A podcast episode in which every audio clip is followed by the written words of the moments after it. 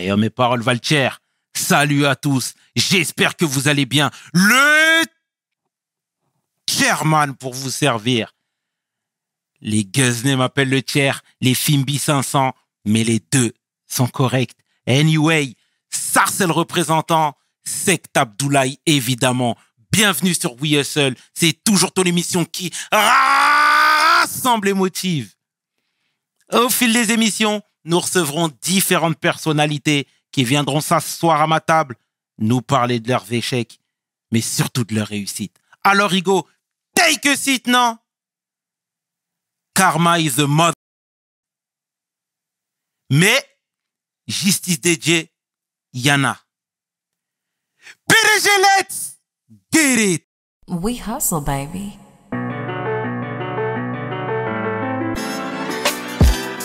Chairman.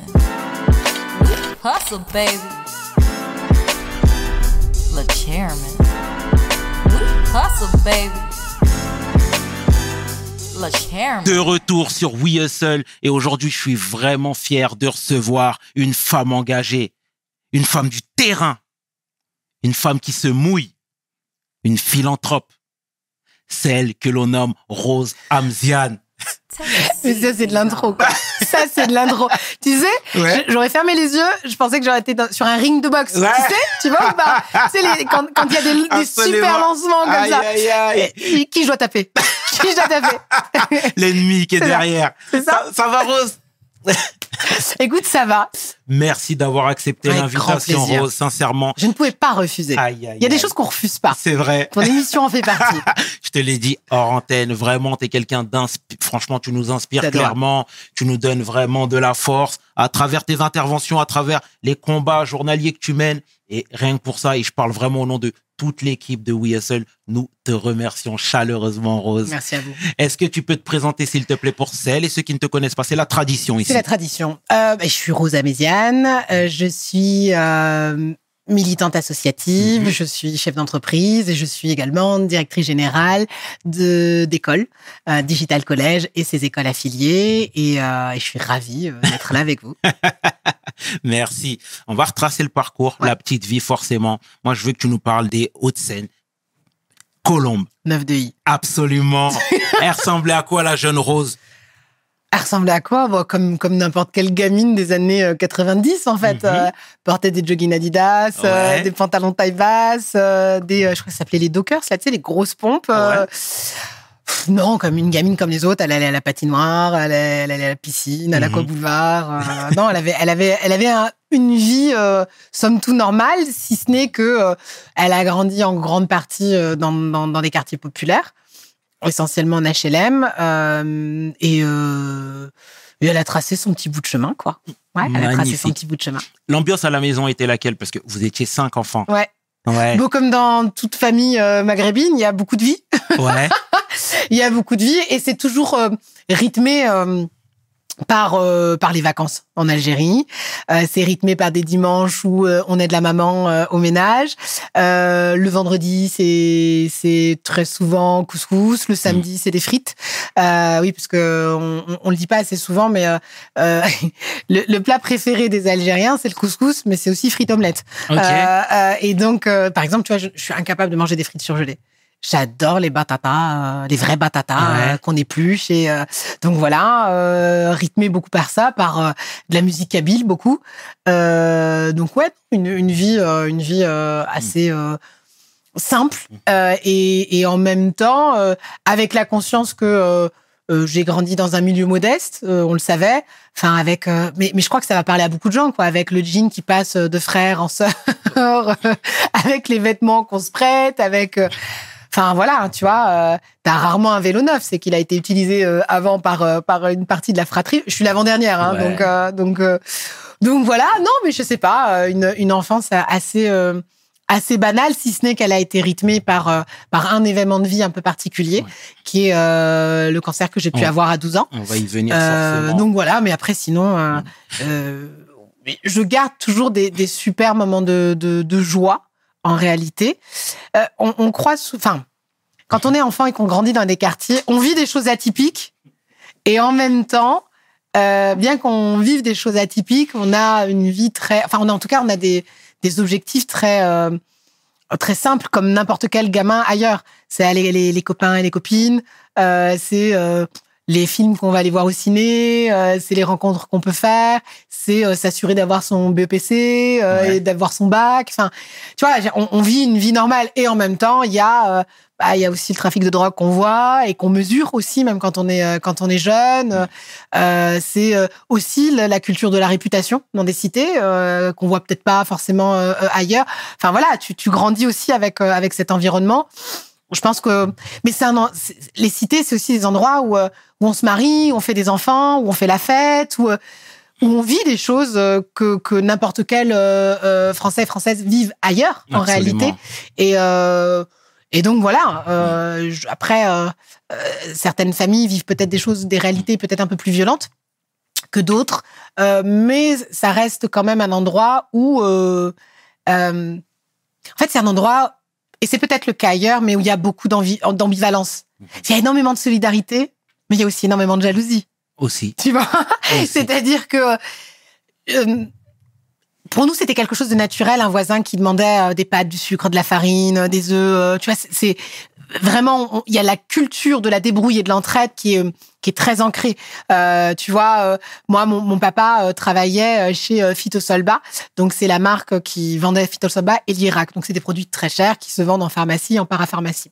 Et dans les usines, quand tu as en fait un étiquetage qui est qui est de travers, parce que parfois les machines sont pas réglées, l'entreprise offrait ça à euh, ses ouvriers parce que forcément c'était des crèmes que, euh, que- ou des shampoings ou des après-shampoings que, que les gens mettaient pas. Et du coup ma mère les revendait aussi euh, euh, à des euh, à des moments du quartier et puis en même temps elle récupérait d'autres choses. Enfin, tu vois, il y a la culture de la débrouille, de la solidarité Bien qui est très ancrée. Et en même temps, bah t'as un système où euh, bah, les mamans comparent beaucoup leurs enfants. Tu vois, Euh, moi j'ai assisté à des réunions de mamans euh, et c'est peut-être un peu le cas aussi pour les papas, mais, euh, mais où les mamans où euh, ça s'envoie un peu des pics, tu vois. euh, ah, euh, la fille d'un tel, elle a pas eu le bac, ou Mhm. euh, euh, ou même ta propre maman te dit mais euh, tu sais, euh, la fille d'un tel, elle a eu son permis, pourquoi tu l'as pas encore passé? Enfin, tu vois, il y a, y a quand même une vachement de comparaison. Ah, c'est Donc clair. tu grandis aussi un peu avec ça, et je trouve que c'est euh, un laboratoire où il y a beaucoup d'ambivalence, où, où je pense qu'on peut trouver tout et son contraire. Beaucoup d'amour, beaucoup de violence, euh, beaucoup de solidarité, beaucoup de, beaucoup de jalousie. Tu vois, tout le monde aspire à quitter le ghetto, mais en même temps, ceux qui le quittent, on les, on, les, on les montre du doigt. Enfin, tu vois, voilà, c'est un peu tout ça. Bon, je- j'ai- j'ai j'ai beaucoup d'amour pour euh, pour euh, au-delà du territoire pour les habitants qui y vivent parce que et je crois que c'est aussi pour ça le sens de de mes engagements et euh, et de mes interventions. J'aspire à leur rendre euh, de la dignité. Je les trouve tellement dignes, tellement courageux, et, euh, et on a tendance à les dépeindre euh, euh, comme euh, comme des citoyens de seconde zone, euh, comme des gens qui seraient euh, l'origine de tout, euh, de tous les problèmes de notre société, alors qu'ils sont plutôt, euh, enfin, ils en subissent plutôt les conséquences et les mauvais choix politiques en réalité. Euh, et, et, et, et cette souffrance, je la mesurais puisque j'y suis née, j'y ai grandi, mais je mesurais pas l'impact de cette violence médiatique. Et, euh, et j'ai j'ai compris en fait avec euh, ma présence et, et d'autres hein, aussi à quel point c'était nécessaire pour eux d'entendre un, un contre-discours et pas juste des gens qui les défendent, mais juste des gens qui soient honnêtes et qui apportent un autre regard.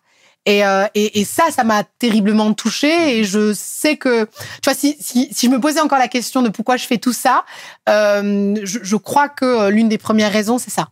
Ah, ça fait chaud au cœur. Merci pour ce témoignage. Et on adore ça, Rose. Merci, Merci. beaucoup.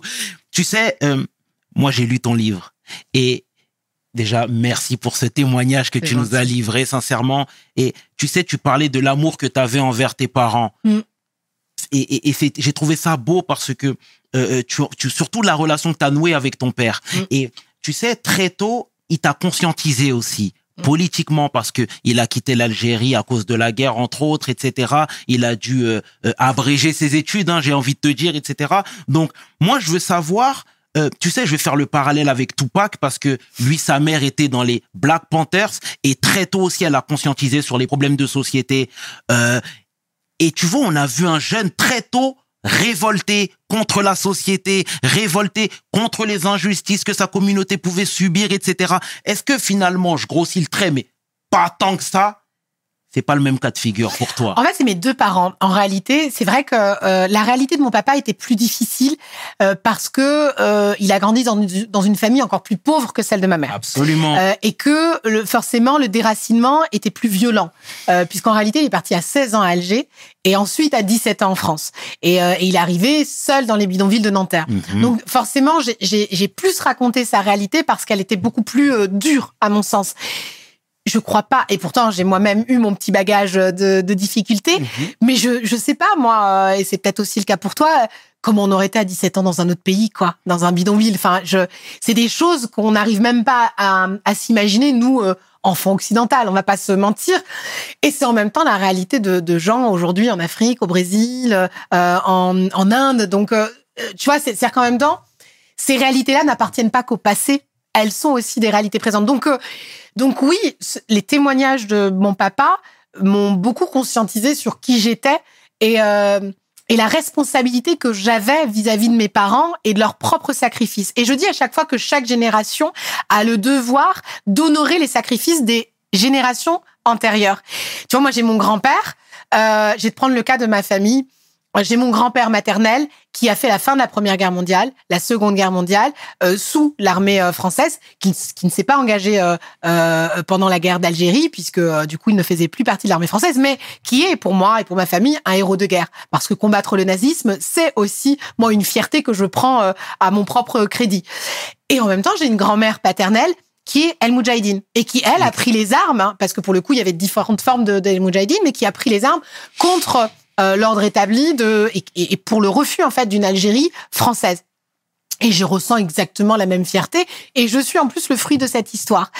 Euh, ils ont pris leurs responsabilités au moment où ils devaient les vivre, tu vois, euh, d'un homme qui décide de partir combattre euh, l'horreur absolue qu'est le nazisme. Alors pour une patrie qui euh, refuse d'ailleurs euh, euh, la citoyenneté, puisque on le sait, les Algériens n'ont jamais eu une citoyenneté française. D'ailleurs, euh, on parle beaucoup de laïcité aujourd'hui. La laïcité, elle était bien antérieure à la Seconde Guerre mondiale, et pourtant, euh, l'une des premières exigences euh, de la France pour pouvoir être français à l'époque, c'était de ne plus être musulman. Ce qui est assez drôle quand même. Euh, quand on sait que euh, on a fait une entorse à la loi de 1905 quand on a bâti la mosquée de Paris Ouais. pour récompenser en fait l'effort de guerre euh, des des compagnies dites d'indigènes pour les remercier. On a on a on a financé la mosquée de Paris. D'accord, après la Première Guerre mondiale, alors que euh, la loi de, de- la, la loi de séparation des églises et de l'État, donc l'État ne reconnaît, ne finance et ne salarie aucun culte, d'accord, on y a fait une entorse. Euh, donc tous les députés ont voté le fait de financer la mosquée de Paris pour remercier en fait les combattants. On oublie cette histoire-là. Et d'ailleurs, on a célébré les 100 ans de la mosquée de Paris euh, Ouais. l'année dernière en catimini, alors qu'il y avait le président. Ça n'a pas fait écho dans les médias. Et c'est ça aussi, cette histoire qu'on ne raconte pas. Mhm. Ce bout d'histoire qu'on ne raconte pas. Donc, j'ai des grands-parents qui ont pris leurs responsabilités sur des choix de vie et de courage euh, euh, et, et ils, ils ne l'ont pas fui. Euh, j'ai mon père qui euh, lui a décidé de s'offrir un avenir meilleur et d'essayer de réussir sa vie parce que à l'époque euh, il avait en tout cas le sentiment que c'était très difficile pour lui euh, enfant pauvre des montagnes kabyles de réussir sa vie. Euh, ma mère ça s'est passé un peu plus tard parce qu'elle arrive en France euh, autour de 26 27 ans donc encore une fois, c'est une histoire complètement différente. Et c'est ce qu'on oublie de dire d'ailleurs quand on parle d'immigration. On pense que les gens ont toujours la même histoire. Euh, le, le, le daron qui est venu travailler ici en France et puis il est parti chercher sa femme au bled, mais pas du tout. Il y a des histoires totalement différentes. Moi, mes parents se sont rencontrés ici Ouais. euh, en France. Euh, donc euh, on, on, on a tendance en fait à, à, à calquer des histoires toutes faites Mais- mais sans- sur, sur des hommes. Et donc, pour revenir sur la responsabilité, quand j'ai moi cette histoire-là, mais comme d'autres euh, en réalité, je suis obligée de respecter en fait ces sacrifices-là. Et donc, ma manière de l'honorer, c'est de poursuivre un peu cet, cet engagement. Et ce que je sais faire, c'est peut-être essayer d'offrir en tout cas des perspectives meilleures pour ces enfants des quartiers. Tu vois? Et, donc, si moi, je, je réfléchis peut-être à un avenir meilleur, c'est pour que peut-être nos enfants un jour ait des responsabilités concrètes, pleines et entières euh, pour diriger en fait euh, ses propres responsabilités. Donc euh, et D'ailleurs, quand, j'ai parlé aux étudiants de Digital College euh, au, Grand Rex à la, dernière rentrée, c'était l'un des vœux que j'ai souhaité. Et vous, quelle sera votre responsabilité? Et je crois que c'est ça, en fait, euh, en tout cas, ce qui m'anime, c'est pas que vis-à-vis de mes parents, même si, euh, bien sûr, il y a, une volonté de respecter ce, ce, ce sacrifice. On, a, le devoir. On a le devoir de, de faire. C'est magnifique. Et tu sais, je te en te lançant sur ce sujet-là, euh, tu sais, le sentiment de révolte aussi, il peut naître très tôt. En fait, c'est marrant parce que, euh, tu vois, j'ai jamais cultivé mon militantisme autour de, de, de révolte euh, radicale. Okay. C'est-à-dire que j'ai, euh, alors que j'ai parfaitement conscience de ce que c'est que l'horreur de la colonisation, mes parents, ont, d'une manière générale, ma famille, n'ont pas de forme de ressentiment. Et pourtant, c'est eux qui l'ont vécu de plein fouet. Mais c'est pas parce qu'on n'a pas de ressentiment et qu'on est capable de se construire sainement euh, qu'on est suffisamment con pour croire que euh, il y a eu des bienfaits dans la colonisation française. Okay. Et, euh, et je crois que c'est ça aussi. Euh, ma manière très sereine d'aborder les sujets, c'est pas parce que je suis pas euh, euh, enthousiasmée ou impactée par les sujets, mais je crois qu'on peut offrir une lecture euh, apaisée ça veut pas dire qu'on minimise euh, l'horreur de certaines injustices, mais euh, tu vois, je, je, on arrive à construire à partir du moment où euh, on est au clair avec euh, le, le, passé. Et par contre, je refuse qu'on aspire à nous faire croire que le passé, il est tout autre. Moi, euh, ça m'est arrivé sur des plateaux où, euh, quand on essaye de nous vendre le roman national, et c'est d'ailleurs comme ça qu'on le, qu'on, qu'on le nomme, le roman national sur les bienfaits de la colonisation, non, euh, en fait. Euh, et d'ailleurs, je crois que c'était euh, c'était Emmanuel Macron qui avait parlé d'histoire d'amour. Non, il y a à partir du moment où on parle beaucoup de consentement, hein, tu vois par exemple en ce moment sur ouais. les relations amoureuses, à partir du moment où il n'y a pas consentement, il n'y a pas d'histoire d'amour. Donc non, il n'y a pas d'histoire d'amour entre l'Algérie et la France. C'est faux. On a des hommes et des femmes qui ont de par euh, le respect, euh, les amitiés, parfois l'amour, ont appris effectivement à, à, vivre ensemble, mais on a eu des choix politiques euh, qui sont hautement condamnables. L'impérialisme, la colonisation, ce n'est jamais une histoire d'amour. Et ça, il faut être conscient en fait. Je, je, et je suis capable de faire la différence entre des choix politiques qui sont immondes et immoraux euh, clairement, et euh, ne pas condamner en fait des hommes et des femmes qui vivaient à une époque où ils, euh, où ils ont réussi à nouer en fait des vraies histoires. Moi, ma mère, mon père m'ont raconté en fait des liens qu'ils pouvaient avoir avec des colons, des pieds noirs, euh, et oui, oui, on avait des gens qui se respectaient et qui s'appréciaient et qui euh, s'aimaient. Mais il faut pas brouiller en fait les, les, les histoires. Donc moi, j'ai toujours beaucoup de mal quand on me dit que il y a une histoire d'amour entre l'Algérie et la France. Non, par contre, on a un passé commun inévitable. On a des cultures communes parce que nos cultures se sont étroitement mélangées. On parle de 132 ans de colonisation et oui, je crois qu'il y a un bout de France en Algérie comme il y a un bout d'Algérie en France et il faut aussi accepter euh, ce, cette histoire euh, commune.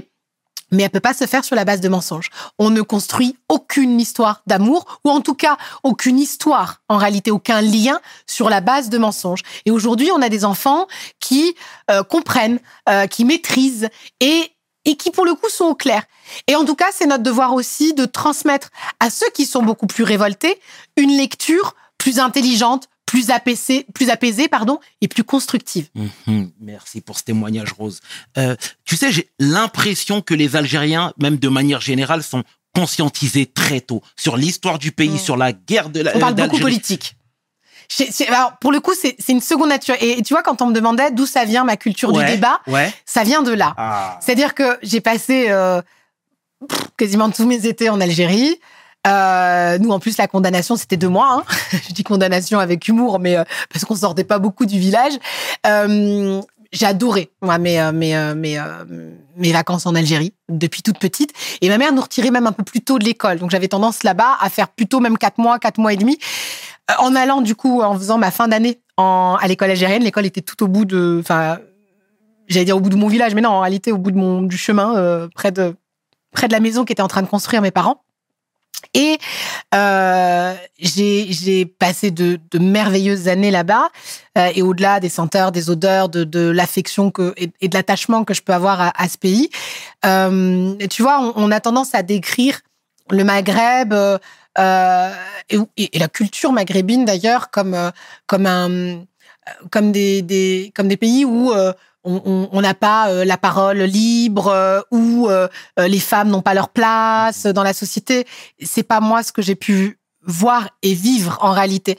Euh, tu vois, le rythme de la journée euh, est fait euh, par le soleil. C'est-à-dire qu'on a tendance à affairer, euh, à s'affairer euh, sur, euh, sur le, le- en matinée sur tout ce qu'on a à faire, les courses, euh, l'administratif et autres. Euh, et euh, très vite, le soleil devient plombant et donc toute l'après-midi, on ne fait plus grand-chose. C'est très souvent le moment de la sieste. Et on commence en réalité la vraie journée à partir de 16h, 16h, 17h quand le soleil décline.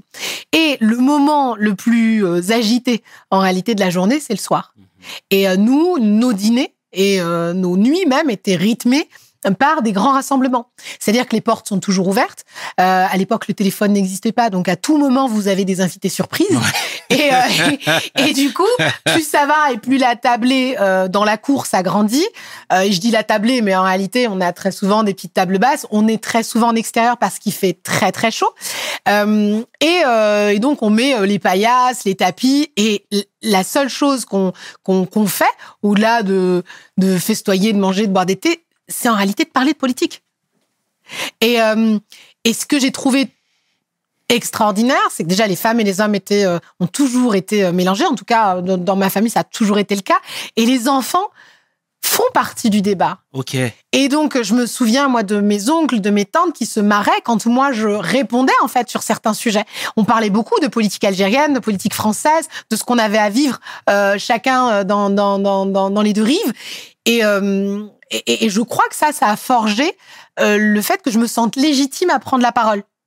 Et plus je voyais que ça amusait mes oncles et mes tantes, et plus j'avais l'audace, en, en réalité, de continuer et d'affirmer, en fait, mes positions. Et je crois que ça a beaucoup cultivé euh, cette prise de parole que j'ai assez facilement. Et, et, hum, et donc, du coup, tu vois, il y a, y a beaucoup de, de, de liberté, bien plus qu'on ne- ne le croit euh, en réalité. Et c'est pareil, je le dis dans, dans, dans mon livre aussi. Euh, tu parlais de mon papa tout à l'heure. Euh, euh, pour moi, c'est un féministe avant l'heure. Euh, il, il a, euh, on a connu en fait des années de terrorisme. Euh, et d'ailleurs, l'ensemble de la communauté internationale détournait le regard. C'est-à-dire que euh, y a un seul pays qui a réussi à vaincre le terrorisme dans le monde, c'est l'Algérie. Et on le dit pas assez. Donc c'est un pays musulman qui a réussi à vaincre le terrorisme. Ça a pris dix ans. Il y a eu des milliers de morts. Mais on oublie de le dire que c'est le seul pays qui a réussi à combattre le terrorisme. Et donc, euh, ça fait partie des pays sur lesquels on doit s'appuyer aussi pour combattre le terrorisme. Donc ça, c'est important, parce qu'on a tendance à faire croire que l'immigration est une partie du problème du terrorisme. C'est faux. Euh, euh, le monde entier est touché et impacté par euh, le terrorisme. Euh, et donc, pendant ces années-là, ma mère continuait à aller en Algérie et, euh, par euh, souci de protection, euh, euh, nous n'allions plus euh, à cette période-là en Algérie. Donc, ce qui était un peu difficile parce que, bah, du coup, on passait plus nos étés là-bas. Mais surtout, pendant deux mois, on ne voyait plus euh, euh, ma mère. Et euh, du coup, c'était mon père, juillet et août, pendant deux mois, qui s'occupait de ses cinq enfants pendant plus de six ans, dans mes souvenirs. Ça veut dire qu'il s'occupait des bains, euh, du dîner, de nous déposer au centre de loisirs pour le mois de juillet, de s'occuper de nous, d'organiser l'ensemble des activités. Honnêtement, on est en 2024. Je suis pas sûre qu'il y ait beaucoup de tes potes euh, qui, euh, pendant cinq ans, juillet et août, s'occupent de ces cinq enfants. Donc, j'ai été aussi construite et forgée par par ça. C'est-à-dire que mon père n'avait pas besoin de de euh, d'avoir de grands discours de politique pour m'inculquer en fait un, certain nombre de valeurs. Et j'ai souvent appris de mes parents, de mes grands-parents par euh, euh, leurs actions, par leur propre expérience. Tu vois Et c'était quelque chose de normal. Et, et je ne l'ai jamais entendu faire le moindre reproche euh, à ma mère. C'était quelque chose de normal. C'est ça, je crois, la force, tu vois, de, de, de la transmission. Euh, et, et donc, euh, j'ai beaucoup de mal quand on me parle de société rétrograde, euh, de civilisations qui ne se valent pas. Euh, oui, non, je, je crois qu'on n'a pas non plus, euh, on n'a pas à rougir des cultures dont on provient. Euh, tu vois et, euh, et moi je suis assez au clair avec euh, euh, nos pff, et en plus j'aime pas même cette phrase là nos doubles cultures parce qu'elles sont tellement étroitement liées que ça me fait même bizarre de parler de, de double culture Euh, euh, il y a bien y a bien plus d'algérianité parfois en France qu'en Algérie et à l'inverse il y a parfois beaucoup de francité en Algérie. Donc c'est très c'est très c'est très commun. En tout cas on trouvera toujours des gens pour pour critiquer, pour disperser, pour amoindrir, euh, pour délégitimer. On l'a vu dernièrement avec euh, ce journaliste Istréhar qui parle de beurette en parlant de Rachida Dati. Enfin, voilà, on aura toujours ce, ce, ce type de personnage pour nous renvoyer à une réalité euh, qui est fausse et tronquée. Et je crois qu'on doit beaucoup plus prendre la parole, s'affirmer et être euh, maître de nos propres récits. On te l'a reproché ça de mettre trop en avant tes origines algériennes Non, parce que Kabyle En réalité, non, parce que en fait, j'ai j'ai eu à le faire beaucoup dans des podcasts. J'ai eu à le faire dans mon livre parce que euh, je parlais euh, de trajectoire, Ouais. euh, donc c'était important. Mais ça n'a jamais été en fait des arguments. Quand on me voit débattre, à aucun moment je dis je suis une enfant des quartiers, euh, euh, je euh, je suis euh, franco-algérienne, parce que pour moi c'est pas le fond de mes arguments. Le fond de mes arguments c'est la loi. Concrètement, ce sont les études sérieuses faites par des chercheurs ou des sociologues sur les sujets. Euh, ce sont des chiffres, euh, clairement. Donc, euh, j'ai pas, j'ai pas eu besoin de revendiquer quoi que ce soit pour venir alimenter en fait mon argumentation. Et c'est peut-être pour ça, en réalité, je, j'ai pas cette force de conviction uniquement par rapport à ma trajectoire. C'est juste que je travaille un peu les sujets. Et je crois que ça suffit en réalité pour être percutant. Travailler ces sujets et surtout ne pas avoir peur d'être seul contre tous. Et il y a certains plateaux où des personnalités de sensibilité de, de gauche euh, se sentent fragiles parfois. Et, euh, et même parfois des personnalités de quartier populaire se sentent fragiles parfois. Et tu sais, c'est un phénomène qui est observé en sociologie. Quand on, a, quand on est un peu seul contre tous, on a tendance à se rallier un peu à la masse. C'est vrai, Tu vois? C'est vrai. euh, parce que c'est compliqué de confronter constamment. J'avoue que je suis assez solide euh, sur mes ancrages et sur mes opinions et euh, euh, pas, pas parce que je suis entêtée, mais parce que j'ai conscience de là où je suis, sur le plateau où je suis, de qui j'ai en face de moi, et donc j'ai pas besoin de me faire aimer. J'ai besoin de faire entendre mes idées. C'est deux choses différentes. Et tous ceux qui vont dans les médias parce qu'ils sont amoureux de leur image, ou parce qu'ils ont envie de se faire aimer, ou parce qu'ils ont envie de se refaire euh, réinviter, prennent le mauvais chemin et sont forcément à un moment donné en souffrance. Donc, faut accepter euh, de combattre. Merci pour les valeurs que tu prônes, Rosé. Ça fait du bien d'entendre ce genre de message, sincèrement. Et pourquoi avoir voulu suivre les pas de Dalila dans les études, un peu dans tout? Même j'ai presque vrai. envie de te dire, qui est ta grande sœur, hein, je Oui. précise. Bah non, mais parce que je crois que c'est assez naturel. Tu sais, euh, on construit aussi un peu ses choix de vie par des rencontres. Et, euh, et ma, ma sœur, c'est ma grande sœur, donc euh, donc forcément, euh, notre proximité faisait que euh, j'ai poursuivi aussi un peu son chemin dans, dans, dans des études commerciales parce que c'était un peu la facilité. Euh, si j'avais euh, initialement, je voulais être avocate. Euh, je voulais être avocate, sauf que dans mon environnement, les, euh, je n'avais pas d'avocat déjà. Euh, et euh, les seules personnes que je connaissais qui faisaient des études de droit à la fac de Nanterre étaient des jeunes, pas en échec, mais en tout cas qui avaient fait deux ou trois fois leur première année de droit. Et moi, me vendre un concept d'une université où les cours sont pas obligatoires, je me suis dit non, ça va pas le faire. Je, je vais pas être assidue et, euh, du coup, j'avais pas une bonne image de, l'université. Et je vais pas le mentir, hein, je n'avais pas une bonne image de l'université. Et, et donc, euh, ça n'a pas, euh, alors que c'est un métier que j'avais vraiment envie de faire. Enfin, c'était simple, hein, c'était euh, euh, ou des études de droit, ou euh, plutôt des métiers d'ordre, euh, donc euh, ou militaire, euh, parce que je suis quand même petite fille de militaire. Et peut-être, euh, et là, ça renvoie peut-être à la question de la justice, aussi euh, euh, la police nationale, mais plutôt dans, sur le côté enquête, mais euh, encore moins de références euh, euh, au niveau euh, armée et police euh, ici en France. Donc du coup, je me suis assez naturellement dirigée vers ce que faisait ma sœur. Et, et en même temps, je regrette pas parce que j'ai construit mon, mon parcours aussi au gré de mes rencontres, de mes réussites, de mes échecs. Et, et, je- et en fait, on a le parcours qu'on a. Et, c'est aussi la beauté des trajectoires. Je- je crois que on a je sais pas si c'est une chance ou une malchance, mais au vu de tous les jeunes que je rencontre, ou les mêmes les jeunes adultes euh, qui recommencent complètement leurs études parce que leurs parents leur ont complètement guidé leur parcours, je sais pas si c'était pas une chance d'avoir des parents qui pouvaient pas, enfin qui, ont- qui n'ont pas guidé nos choix d'études. Nos parents nous faisaient assez confiance euh, en réalité. C'est euh, faut que tu aies ton bac. Après, tu choisis la filière que tu veux en réalité. Et le fait qu'eux-mêmes n'avaient pas fait de grandes études et ne maîtrisaient pas euh, ces sujets, alors ça voulait pas dire qu'ils n'étaient pas impliqués hein, dans, dans notre éducation, mais comme ils n'avaient pas cette culture-là, euh, euh, bah, ça nous a aussi léché- les- un peu laissé le choix Mhm. de, de découvrir par nous-mêmes. Alors parfois avec un peu de casque, euh, avec un peu de casse, pardon. Parce que bah voilà, euh, on, enfin on l'entend partout hein, chez les humoristes, dans les films et autres, euh, les concerts de désorientation, ça a été un désastre pour surtout pour les enfants des quartiers populaires. On va pas se mentir, il y a eu des choix politiques pour remplir euh, les lycées professionnels. Euh, et donc euh, on était euh, la force, la nouvelle force ouvrière. On était les enfants d'ouvriers et, il fallait nous envoyer dans des CAP coiffure, dans des CAP électri- électriciens, dans des CAP plomberie. Et c'est ce qu'on a fait et sans mépris aucun parce qu'aujourd'hui euh, euh, on a des, des artisans et des entrepreneurs qui font des choses magnifiques, mais on n'a pas cultivé chez nous le choix.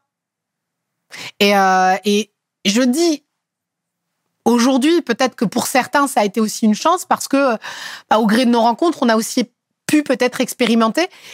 Ce qui me gêne le plus, c'est le fait qu'on ait, on ait réduit complètement nos perspectives. Donc aujourd'hui, c'est quelque chose qui ne doit plus arriver.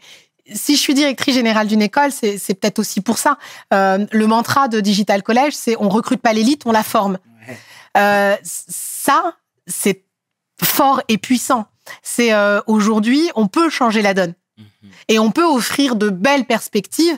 Euh, et c'est pour ça que euh, je, euh, je travaille énormément avec les gens que je rencontre pour les faire venir et pour cultiver chez, chez ces étudiants des rencontres inspirantes, des expériences, des expériences inspirantes. Il faut que chacun puisse tester, rencontrer, ouvrir son esprit. On fait des learning expéditions.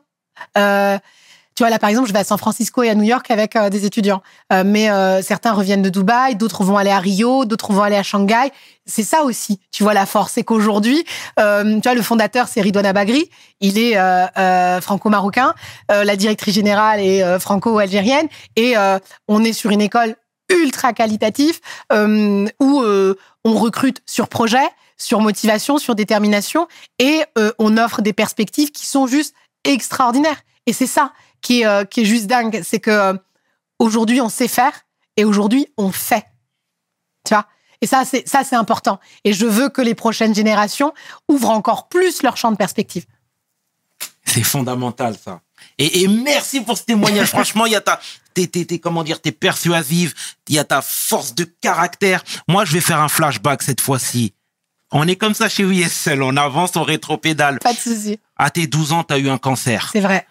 Est-ce que déjà tu peux nous par- parler de cette étape difficile de ta vie parce que tes frères n'étaient pas au courant, Non, la fratrie n'était pas au courant. tes amis non plus, Ah, euh, Quelques-unes. Laura peut-être? Laura, Laura Peggy, en réalité. Ok, ouais. ok. Mais déjà, à toi de me dire. Euh, bah, j'ai 12 ans. Euh, j'ai 12 ans. Je m'aperçois que euh, j'ai une boule au niveau du cou. Donc assez naturellement, j'en parle à ma mère parce que je sens que c'est pas naturel. Et, et on fait tous les spécialistes. On a du mal à découvrir ce que j'ai. Et puis je vais à l'hôpital Humourier. Euh, je rencontre le professeur Théier, qui travaillait avec sa femme d'ailleurs, qui était aussi professeur, et qui découvre assez rapidement que j'ai la maladie d'Hodgkin, donc qui est une problématique en fait de sang. Et euh, donc c'est un c'est une forme de cancer en fait la maladie d'Hodgkin et je découvre à 12 ans que je vais devoir bah, me faire opérer pour enlever le plus gros euh, des euh, ganglions puisqu'en fait du coup c'était des ganglions qui, poussent. C'est ça la maladie d'Hodgkin et en fait il y a une, une prolifération en fait des, ganglions qui font qu'à un moment donné ils atteignent ils atteignent tes, fonctions vitales et tu peux en, dé- en décéder. C'est ça le- la maladie d'Hodgkin et donc, du coup, on décide d'enlever euh, les plus importants pour, euh, pour, euh, pour éviter en fait une chimiothérapie beaucoup trop longue et beaucoup trop forte. Donc, je me fais opérer, je fais une chimiothérapie, je fais une radiothérapie. Donc, tout ça sur, sur toute une année scolaire. Je perds mes cheveux.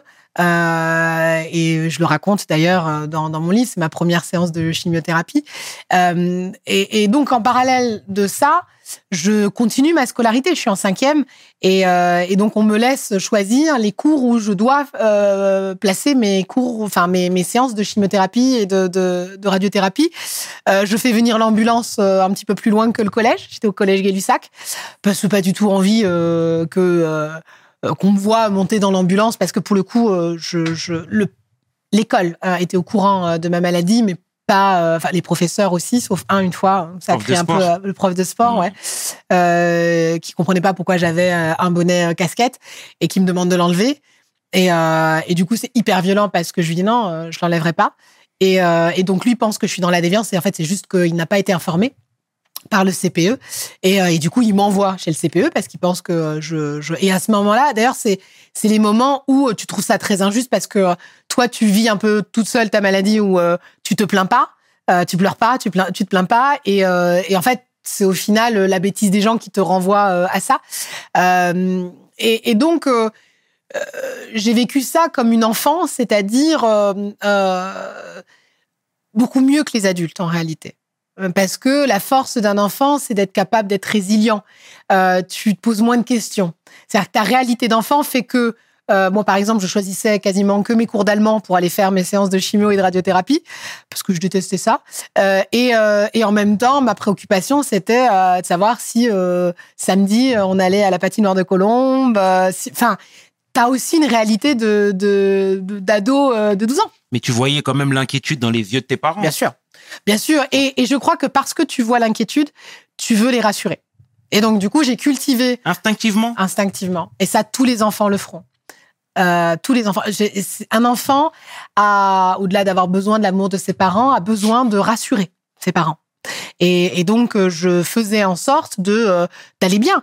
Euh, tu vois, c'est l'une des phrases de- du discours que j'ai délivré euh, euh, au kick-off de rentrée. Euh, j'ai une fois, je me réveille d'une opération euh, et je vois mon papa pleurer. Je n'ai pas vu souvent pleurer dans ma vie. Et, euh, et je suis sur le lit d'hôpital et c'est ultra violent parce que euh, bah, j'ai le sentiment que mon état le fait pleurer. C'est très dur à accepter en fait en tant qu'enfant. On n'est pas, on veut pas. Déjà, on veut toujours rendre fiers ses parents, mais on n'a surtout pas envie qu'ils souffrent. Et, je me souviens de cette phrase que je lui ai dit où je lui ai dit mais non papa, eh, je vais bien, tout va bien. Et je crois que c'est ça, en fait. C'est qu'à un moment donné, fallait tenir, fallait s'en sortir. Et je crois que quand on se pose pas de questions, genre, je m'en suis pos- posé beaucoup ensuite, mais quand on se pose pas de questions, on avance. Et je crois que ça a forgé un peu mon esprit, euh, parce qu'encore aujourd'hui, quand euh, j'ai des gros challenges ou des difficultés, faut pas se poser de questions. Et c'est peut-être ce qu'ont le- les militaires. T'as un objectif. Tu oublies ta souffrance. Tu continues de marcher. Tu continues d'avancer. Et tu gagnes mètre par mètre. Quelques années plus tard, ta mère a eu un cancer également du Ouais. sein. Tu penses que ce passage-là, ou du moins cette étape Mais de oui, ta vie, sûr. a été. Je l'ai appréhendé différemment. C'est-à-dire que ma mère, moi, je lui dit, je dis, maman, j'ai eu ça à 12 ans. Ok. ça va aller. Je regarde, moi, comment j'ai fait? Tu vois, ça a été le, le, le plus dur euh, pour ma mère, ça a été euh, euh, parce qu'en plus on a appris qu'elle avait des problèmes cardiaques juste avant la, la, la, la première opération, donc il a fallu aussi gérer ça. Mais à partir du moment où on a dû lui enlever un sein, bien qu'elle ait euh, 76 ans, c'est une part de féminité. Et on ne le dit pas suffisamment, c'est très très dur pour une femme d'avoir une forme de mutilation, véritablement. Et elle s'y refusait. Et, euh, et, et tu vois, dans le process de la maladie, il faut forcément que le patient accepte euh, son état, accepte euh, ce qui se passe pour, pour, pour, une meilleure guérison et puis même juste pour que pour que pour qu'il n'y ait pas derrière des éléments de dépression ou autre, parce que c'est quelque chose de particulier de vivre la maladie. Tous ceux qui vivent la maladie le, comprendront. Et je me rappelle dans le bureau où, où on lui fait comprendre que bah du coup la deuxième opération, on va devoir lui enlever un sein. je lui dis, j'ai, on est des petits rigolos dans la famille. Je, je, je me mets à son niveau et, euh, et je la regarde et je lui dis, ma maman, est-ce que tu t'en sers beaucoup en ce moment de ton sein? Elle comprend euh, la référence. euh, et elle me regarde, elle sourit. Elle me dit, Bon, d'accord. Et je crois que c'est ça aussi. Tu vois, euh, ton expérience de vie, elle est là pour transmettre. Tu vois et, euh, et du coup, ça s'est fait aussi dans ce sens-là. Euh, bien, évidemment qu'on était présent avec ma sœur pour, euh, pour, pour tous ces rendez-vous médicaux, mais c'est surtout accompagner ses proches dans, avec beaucoup d'amour, ça c'est évident, mais, mais, mais beaucoup de douceur, un peu d'humour, et montrer que ça arrive et que on s'en sort, tu vois? Et, et tu vois, le simple fait de l'avoir fait rire sur un moment qui est juste ultra dramatique, et aujourd'hui on en rigole. Et t'hésites, t'hésites pas aussi à taper sur les doigts des institutions, notamment les hôpitaux publics. Tu sais, tu dis que c'est géré désormais comme euh, comme comme des entreprises hein, finalement où on te parle constamment de chiffres, où on constamment rentre dans des calculs, etc. Il y a pas un accompagnement. Tu sais, euh, j'ai une petite anecdote qui me vient à l'esprit même où tu disais que on avait annoncé à ta mère brute de décoffrage son cancer c'est- sans mettre des gants, sans euh, euh, mais c'est affreux. D'ailleurs, elle, a- elle, pas, elle a refusé de se faire opérer dans cet Elle est hôpital. partie à Saint-Cloud. Exactement. Mhm. Il y a effectivement, euh, euh, et c'est, en fait, on se rend pas compte. En fait, moi, je m'en suis aperçue très jeune. En réalité, ma première séance de chimio, j'arrive. Il faut savoir que le samedi d'avant, j'étais, euh, j'étais à Saint-Algue, juste le, le, le coiffeur le plus vieillot à l'époque, euh, pour me couper les cheveux. J'avais les cheveux jusqu'en bas du dos. Et le médecin m'avait dit qu'il fallait que je vienne avec une coupe garçonne. Dis-toi que euh, dans les années 90, c'était pas du tout à la mode euh, les coupes garçonnes. Donc déjà, euh, j'étais un peu boulotte en plus, euh, donc coupe garçonne, j'ai pleuré tout le week-end. Non mais c'est horrible. Le seul, je me suis fait une coupe à la fantasy, c'était moche. Tout était moche dans cette coupe. Mm. J'arrive déjà juste dégoûtée de ma coupe pour ma première séance de chimio et et l'infirmière me regarde et elle me dit, elle, est, elle était adorable, hein, mais elle me dit, euh, oula ma puce, euh, t'as les cheveux beaucoup trop longs. S'ils sont pas coupés, le casque il va servir à rien parce que du coup on, on- on mettait un gros casque de glace pour euh, anesthésier le bulbe pour pas qu'il tombe pendant la chimio. D'accord. Donc elle me dit oula ma puce, tes cheveux sont trop longs. S'ils sont pas plus courts, tu vas être comme ça. Sous-entendu chauve. Elle me dit j'ai pas du tout le temps de m'en occuper. Tiens une paire de ciseaux. Je dois aller installer les autres patients. Et dès que t'es prête, je t'installe. C'est-à-dire que à 12 ans, je comprends que le personnel médical aussi adorable euh, qu'il puisse être peut pas gérer. Tu vois? Donc j'ai déjà cette première expérience. Et ensuite, effectivement, euh, ma mère qui est seule au rendez-vous euh, euh, ce jour-là, ou je crois que non, mon père l'attend euh, dans la dans la salle d'attente et euh, et il lui dit euh, donc elle, elle, elle- en fait elle attendait ses résultats donc et elle attendait le débrief de ses résultats.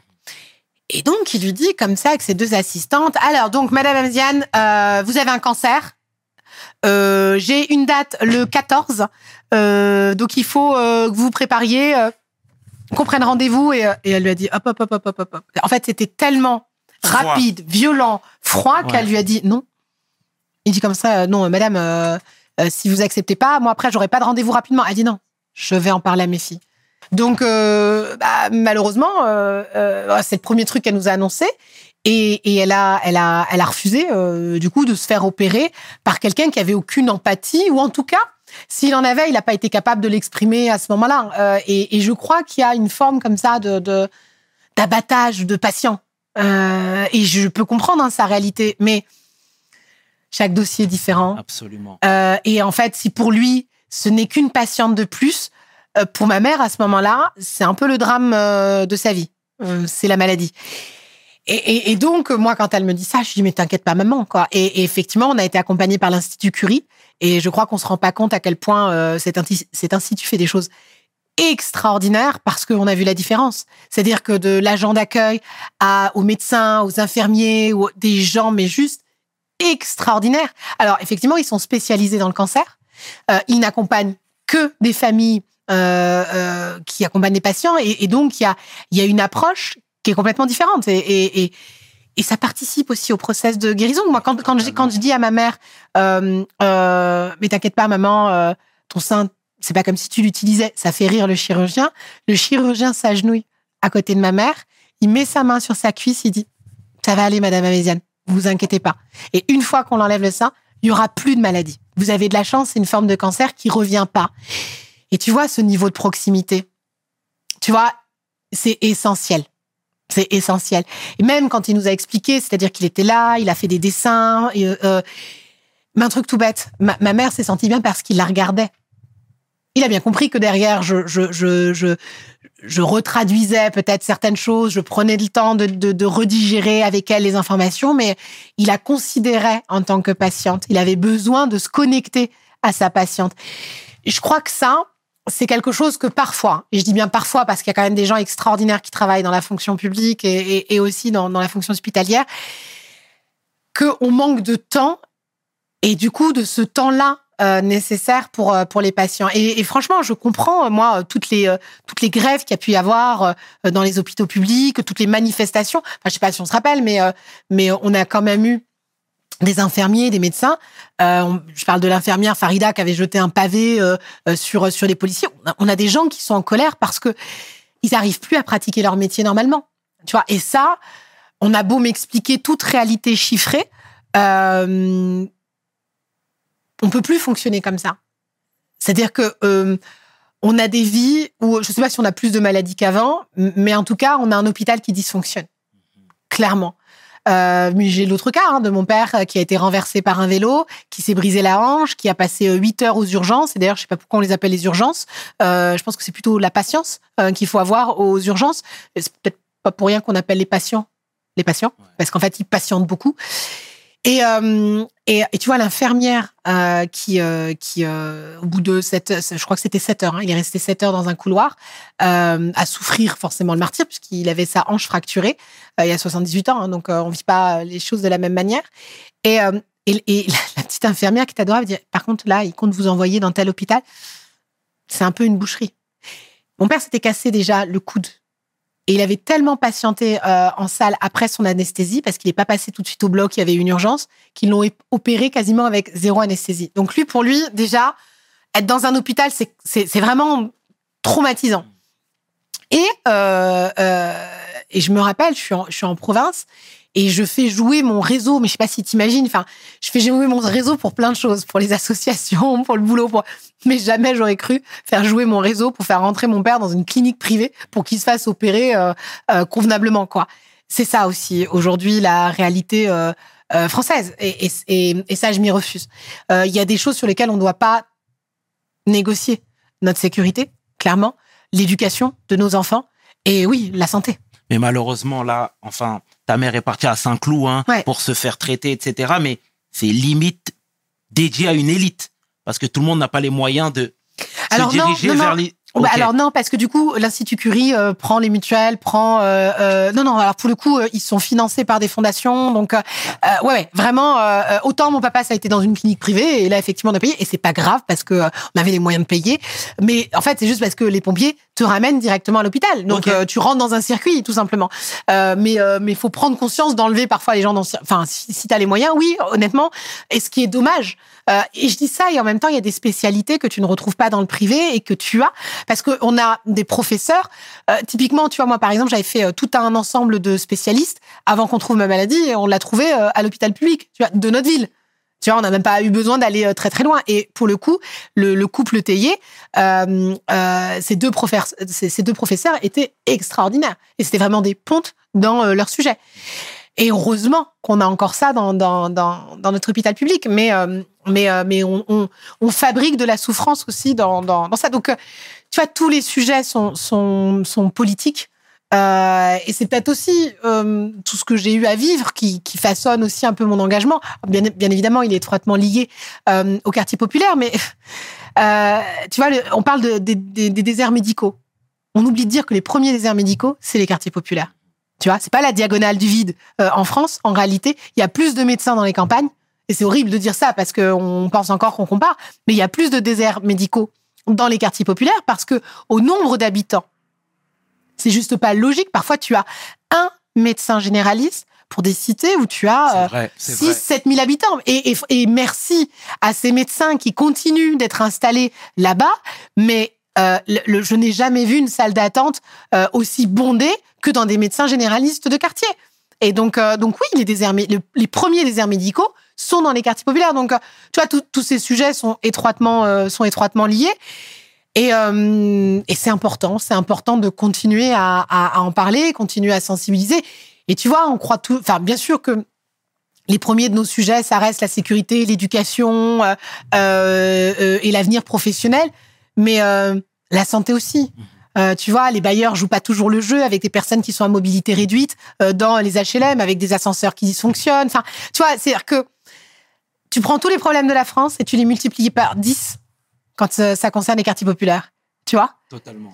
et, euh, et, et donc, euh, euh, ça traduit pas toutes les réalités. Euh, Et on va rester toujours sur le thème de la santé, Ouais. si tu le veux bien, avec ton petit frère Hakim cette fois-ci.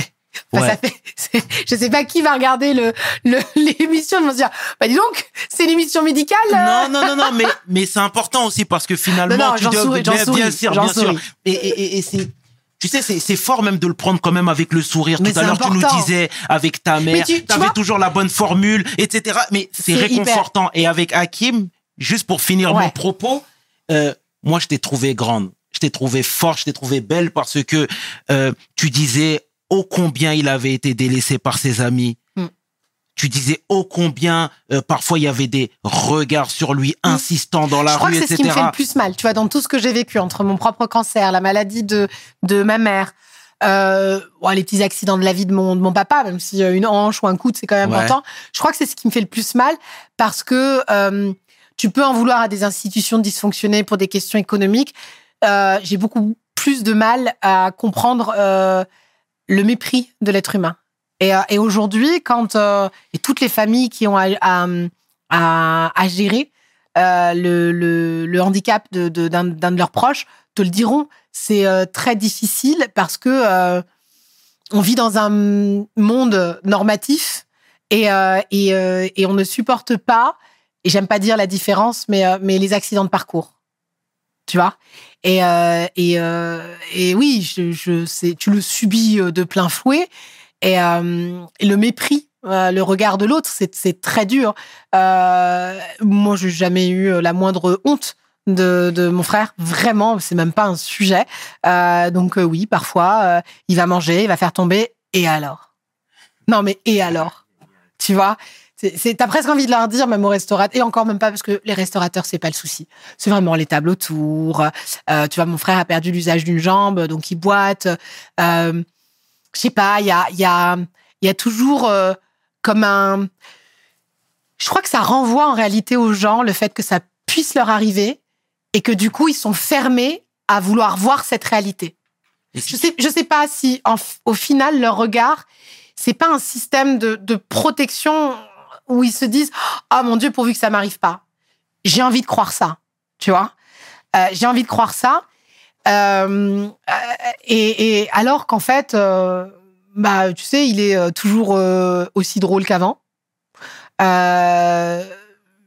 Et, et, et en fait, on, on vit avec. Mais qu'est-ce que c'est la maladie de B7 la maladie de B7, c'est en fait euh, une, une maladie au cerveau. Donc, c'est une, une maladie neurologique et qui, euh, ou, euh, qui génère en fait une forme de dégénérescence des membres. Donc, tu vas perdre peu à peu euh, l'élocution, tu vas perdre l'usage de tes membres qui vont euh, bah, euh, totalement devenir morts. Donc, si par exemple, là, quand je te dis il a perdu l'usage d'une jambe, bah, la jambe est morte. donc, donc, il n'arrive plus à plier la jambe et à marcher. Donc, en fait, il la traîne. Tu vois Et c'est ce qui a commencé à arriver avec sa main, ce qui est, ce qui est moins le cas. C'est une maladie où il y a 10 cas par an. Donc, c'est une maladie qu'on ne soigne pas. C'est une maladie dont on sait aujourd'hui, avec des médicaments, stopper l'avancée, euh, mais qu'on ne sait pas guérir. Et c'est aussi pour ça que, tu vois, euh, le Téléthon existe. C'est pour que euh, aujourd'hui, on ait plus de moyens pour travailler, en fait, sur ces maladies rares. Donc, c'est pareil. Est-ce que je vais me plaindre? Il n'est pas tétraplégique, il marche, il parle, il vit. Plus compliqué, il a plus accès au travail, il a moins ses amis. Bah, il nous a. Et, et donc, on continue en fait à vivre. C'est chiant parce que, parce que forcément, il est désociabilisé. Euh, donc, il y a les réseaux. Il y a beaucoup, beaucoup, beaucoup les réseaux sociaux euh, encore. Mais, euh, mais ouais, c'est pas facile. C'est pas facile, mais, euh, mais tu, tu as quoi? Je vais pas forcer ses potes à rester ses potes, tu vois? Et c'est aussi pour ça que parfois, il faut, euh, il faut, euh, enfin, il faut pas attendre en fait d'être frappé par, euh, par parfois des éléments de la vie ou la fatalité euh, pour euh, avoir conscience des choses. Donc, donc, euh, j'allais presque dire, j'ai eu la chance de vivre la maladie très jeune et de comprendre ce qu'était l'être humain, ce qu'était que la vie, ce qu'était que la mort. Et, du coup, j'ai toujours mis énormément d'importance dans la qualité des relations que je pouvais avoir. Et tu vois, j'attache beaucoup plus de de- d'importance euh, à l'être plus que le paraître. Tu vois. Et, euh, et, euh, et, et c'est très perturbant parce que je sais très bien que j'ai un, je peux parfois parfois avoir un look très distingué, euh, j'ai un physique euh, euh, de poupée Barbie parfois, et, donc euh, on, on peut s'imaginer plein de choses euh, en réalité sur sur la personne que je suis. Et j'ai toujours bâti, en tout cas, j'ai toujours tenté de bâtir les relations que je pouvais avoir sur la qualité euh, des, des relations, et c'est hyper important. Et euh, tu vois, euh, bah, je, je regrette qu'il ait pas eu euh, des gens autour de, enfin des amis en tout cas autour de lui, euh, suffisamment capables de se dire, euh, euh, putain, ça arrive à notre pote, mais euh, mais on est là, quoi. Tu vois, c'est pour ça que quand j'entends des fois les gens, on est ensemble, oui, pas toujours. Ouais, ouais, ouais. Et il faut avoir conscience aussi que les gens seront pas toujours là. Et peut-être accepter que euh, parfois les gens sont que de passage. Et par rapport même aux institutions, il touche la AAH, Ouais, ok, ouais, ouais. Il touche La la M- location, euh, il est reconnu euh, et donc il a une par la. MDPH. Exactement. Ouais, ouais. Alors pour, pour ceux qui connaissent pas, la MDPH, la maison, Maison départementale départementale. Pardon, excuse-moi. ce qu'on appelait avant euh, Cotorep. Euh, euh, donc oui, effectivement, la MDPH, donc qui touche la H, l'allocation adulte handicapé, Exact. et donc il est reconnu, euh, donc il a une reconnaissance de travailleur Travailleur, handicapé. Et c'est pareil, je déteste qu'on parle d'handicapé. Non, c'est des personnes qui sont en situation, de exact, handicap. exact. On Donc, le je, martèle ici. je reprends toujours Ouais, euh, ouais. euh, les personnes euh, sur ça, et c'est- important. Donc oui, oui, oui, mais c'est c'est pas parce que tu as une RQTH que tu arrives à trouver du travail. Enfin, un truc tout bête, mais bah, tu sais, bon, déjà, c'est très dur de placer euh, euh, les gens dans des structures, ne serait-ce que pour euh, être sociabilisés et avoir des activités. Mais lui ne rentre dans aucune case. Il y a des ESAT aujourd'hui. Ouais, mais même les ESAT, en fait, tu vas avoir beaucoup plus dans les ESAT des personnes qui sont atteintes de trisomie. D'accord? Pas que. pas que, mais tu vas en avoir beaucoup. Moi, mon frère, tu vois, il est certes en situation de handicap, mais il peut avoir n'importe quelle discussion tout à fait normale avec toi. C'est-à-dire que tu vas voir que son élocution, son élocution est un peu différente. Tu vas voir que physiquement, il va être un peu différent, mais en soi, il va te faire des blagues, il va te faire de l'humour, il va écouter du rap. euh, et en- fait, euh, il peut pas. Et puis j'ai presque envie de dire pourquoi on doit forcément les mettre dans des structures où il n'y aurait que des personnes en situation de handicap? Tu vois, enfin déjà juste Après, ça. l'ESAT peut faire aussi office de passerelle. C'est vrai, c'est vrai. Mais même, tu sais que pour avoir sa place en ESAT, euh, faut limite déjà avoir du réseau. Enfin, c'est ne, serait-ce que. Alors, ouais, c'est plus compliqué que ça. C'est-à-dire qu'en fonction de la manière dont tu as fait ton dossier MDPH, d'accord, tu dois recommencer un nouveau dossier pour pouvoir obtenir de nouvelles choses. Tu vois. Moi, par exemple, alors qu'il aurait euh, le droit à avoir une aide ménagère. Bon, bah, nous, on le fait, on la compense. Mais, et, et, l'idée même de refaire un dossier qui va mettre six mois ou un an, ça me décourage. Tu vois, je préfère payer euh, une personne qui va faire le ménage. Je préfère, pa- parce que euh, on, souffre d'administratif euh, dans notre pays. Tu vois, c'est, euh, moi, à un moment donné, moins je fais de dossiers, mieux je, me porte. Tu vois. Donc, donc ouais, c'est aussi ça la, la, réalité de la chose. Et on n'est pas dans, on a, on est, on a on, on adore avoir des grandes phrases, des grands mots, des chartes de la diversité dans tous les sens. Mais c'est pas vrai, on n'est pas dans un monde inclusif. Ça casse les pieds à tout le monde d'avoir des, euh, des, des places euh, pour les personnes en situation Mais de handicap. Je suis d'accord avec toi, mais c'est en train de changer. Moi, Oui, tu sais, comme je te le disais, je suis parrain d'une asso dans le médico-social, tu vois, la FFBS, pour être encore un peu plus, un peu plus précis, pardon. Et on essaye de casser les, les, les, les barrières qui sont déjà euh, mentales aussi, hein, Mm. tu vois, parce que avoir une personne en situation de handicap, ça fait toujours peur. Mm. Tu vois, moi, Non, mais puis, puis c'est un travail différent. C'est-à-dire que c'est des personnes qu'il faut accompagner. Euh, moi, mon frère, il doit être ultra euh, stimulé, sollicité, tu vois. Euh, donc, euh, bah, forcément, dans le milieu du travail, c'est quelqu'un que tu vas aussi euh, sursolliciter euh, Ouais. parce que des fois, ils ont envie, des fois, ils ont pas envie. Euh. Enfin, voilà, faut apprendre aussi à composer, à travailler avec eux. Donc, euh, c'est c'est c'est c'est un vrai challenge en fait, une société inclusive. C'est un vrai challenge, une société inclusive. Mais euh, mais euh, est-ce que euh, on doit forcément attendre d'être touché par ce sujet pour euh, pour le travailler Tu vois, je je je, crois qu'on a cette facilité à laisser les gens au bord de la route tant qu'on n'est pas concerné. ouais. C'est ce qui m'agace, tu vois, dans notre euh, société. Tu vois. Est-ce qu'on est obligé d'être une femme pour parler de féminisme? Est-ce qu'on est obligé d'être arabe pour parler de racisme? Est-ce que Pff, c'est lourd En tout cas, j'admire ta bravoure. hein. Franchement, Rose, ça fait plaisir. Et tu sais, je vais avancer un petit peu. Moi, ma première rencontre avec toi, du moins quand j'ai vu le personnage Rosa Méziane, c'était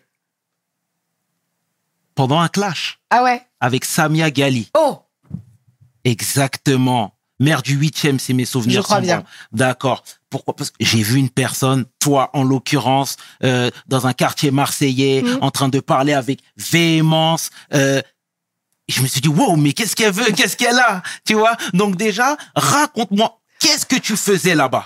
Alors en fait, non mais en plus c'est horrible parce que j'ai pas forcément euh, une idée négative de Samia Ghali, mais elle porte sa part de responsabilité dans l'échec politique dans les quartiers populaires. Tu vois, c'est-à-dire que si j'ai la même critique vis-à-vis des, des gens qui ont vécu de la politique pendant près de 20 ans, je ne pas pourquoi je lui ferais pas le même reproche sous prétexte qu'elle est d'origine arabe ou qu'elle est issue de ces mêmes quartiers. Il faut savoir se dire les choses. C'est-à-dire que si on passe notre temps à critiquer nos élites et notamment nos élites politiques, euh, je vais pas elle va, elle a pas un totem d'immunité sur ces sujets-là, surtout, surtout si elle- il y a des manquements. Tu vois, donc moi, j'ai, en tout cas cette, cette honnêteté-là. Euh, et, euh, et, euh, et pour le coup, on peut me faire beaucoup de reproches. mais Je me suis pas présentée au suffrage euh, et donc je prends pas euh, euh, au, au passif tout ce qui a mal été fait ces euh, 30 dernières années, tu vois. Et donc en fait, je- en fait une semaine auparavant, avant ce clash, on nous montre, on nous montre les images d'une jeune femme dont l'appartement a été brûlé. Euh, par euh, des, euh, des migrants qui euh, squattent euh, un tiers de l'immeuble, voire même un tiers de la cité. Euh, et, et je ne sais plus euh, de quelle origine étaient les migrants, mais c'est pas c'est pas le sujet, mais où il y avait des combats à la machette euh, dans le quartier et où littéralement on euh, sortait des familles des appartements euh, pour pour pour les loger. Au point où des gens euh, ne laissaient jamais leur appartement euh, vide de peur d'être squattés. Ce qu'on oublie de dire, c'est que ces, euh, ces immeubles ne sont pas des immeubles HLM. On est sur du privé. Ok. D'accord? Euh, Alors certes, la mairie a commencé à racheter les immeubles, euh, enfin les appartements, pour pouvoir détruire la tour et à un moment, enfin les tours et à un moment donné refaire complètement le quartier. Euh, mais on est déjà sur ce, sur cette réalité-là. Et, et, et à un moment donné, je le pose, je pose la question où, euh, où je me dis mais ça n'arriverait dans aucun autre territoire qu'on puisse squatter un tiers d'un immeuble? C'est pas vrai. Ça n'arriverait pas dans les beaux quartiers de Marseille. C'est parce qu'on a laissé typiquement euh, ces migrants s'installer en fait de façon anarchique dans ces endroits-là, en se disant que peut-être ils se ressemblent un peu, ils arriveront à s'entendre. C'est ça le mépris en fait qu'il y a euh, un peu derrière. On délaisse complètement des, gens dans des situations euh, euh, juste horribles en, pen- en pensant qu'en fait euh, ça, va se régler de, soi-même. Non, tu peux pas laisser des camps de migrants s'installer de façon sauvage dans, dans un quartier et croire que ça ne va pas dégénérer en fait pour les habitants qui y vivent. Ça n'a pas de sens. Ça n'a véritablement pas de sens. Et donc j'ai euh, j'ai cette jeune femme euh, en fait euh, euh, donc qui passe un reportage, qui est interviewée et qui et qui forcément exprime sa colère en disant mais on a viré ma mère, on lui a brûlé, on lui a incendié son appartement euh, et qui crie sa détresse et, et bien sûr que sur le plateau les gens sont scandalisés, mais pas autant que moi. Parce que j'avoue que quand je la vois, je me dis mais ça aurait tellement pu être moi Mhm. tu vois?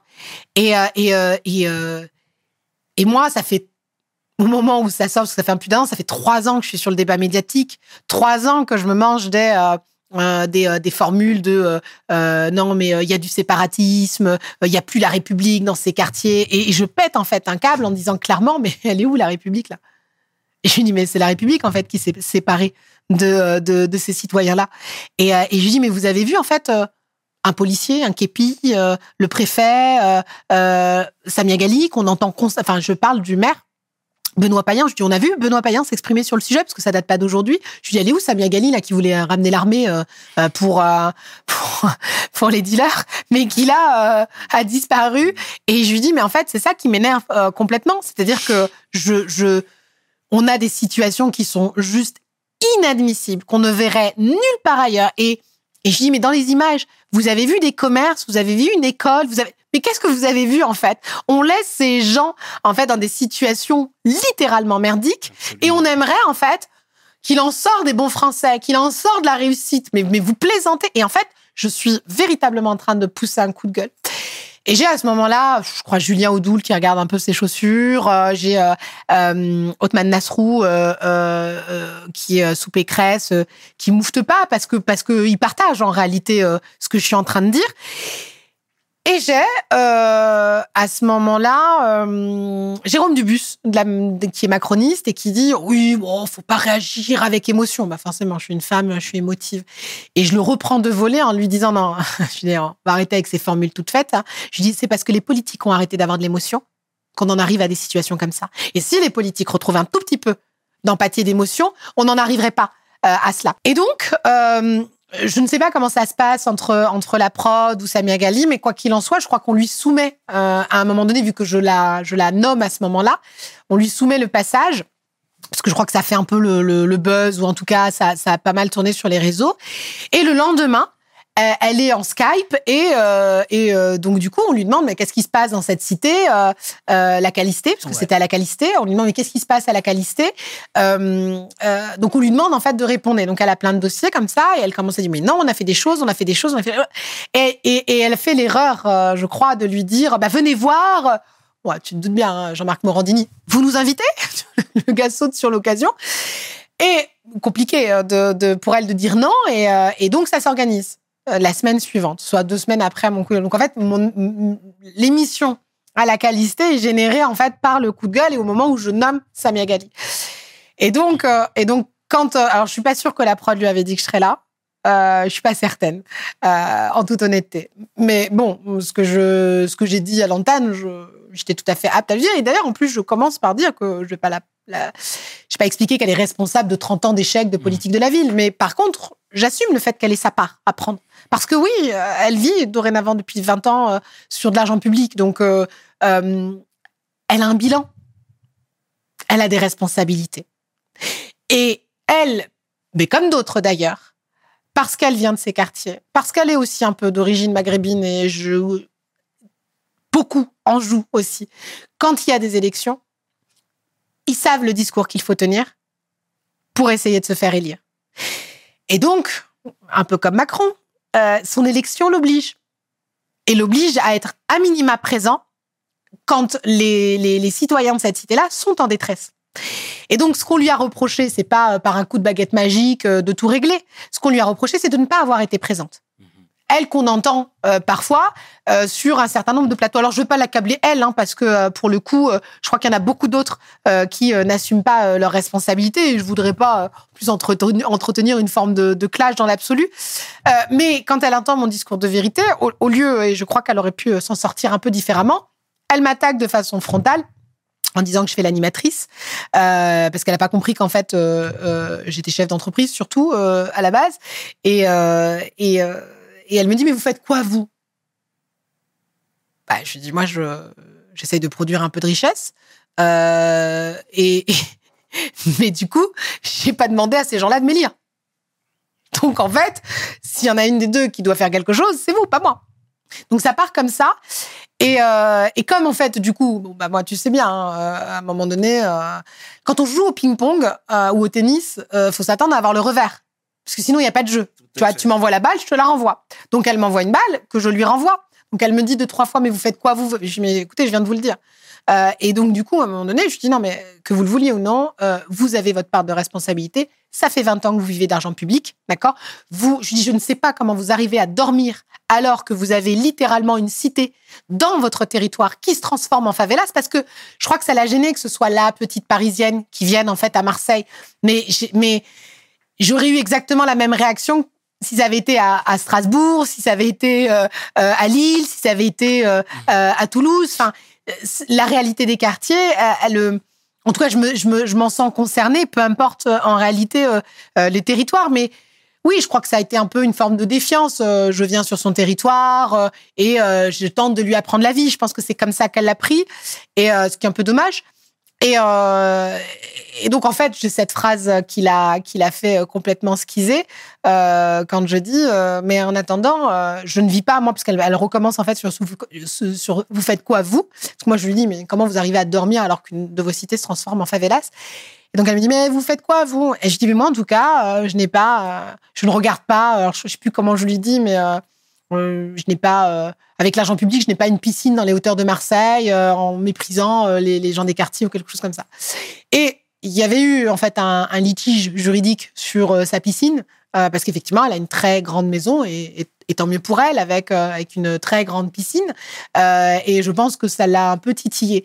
Mais euh, mais je crois que euh, on doit accepter euh, la critique quand on quand on est euh, d'une part sur des fonctions euh, aussi euh, aussi sensibles euh, et et et, euh, à plus forte raison quand on est sur en plein cœur d'une polémique qui implique la vie des gens.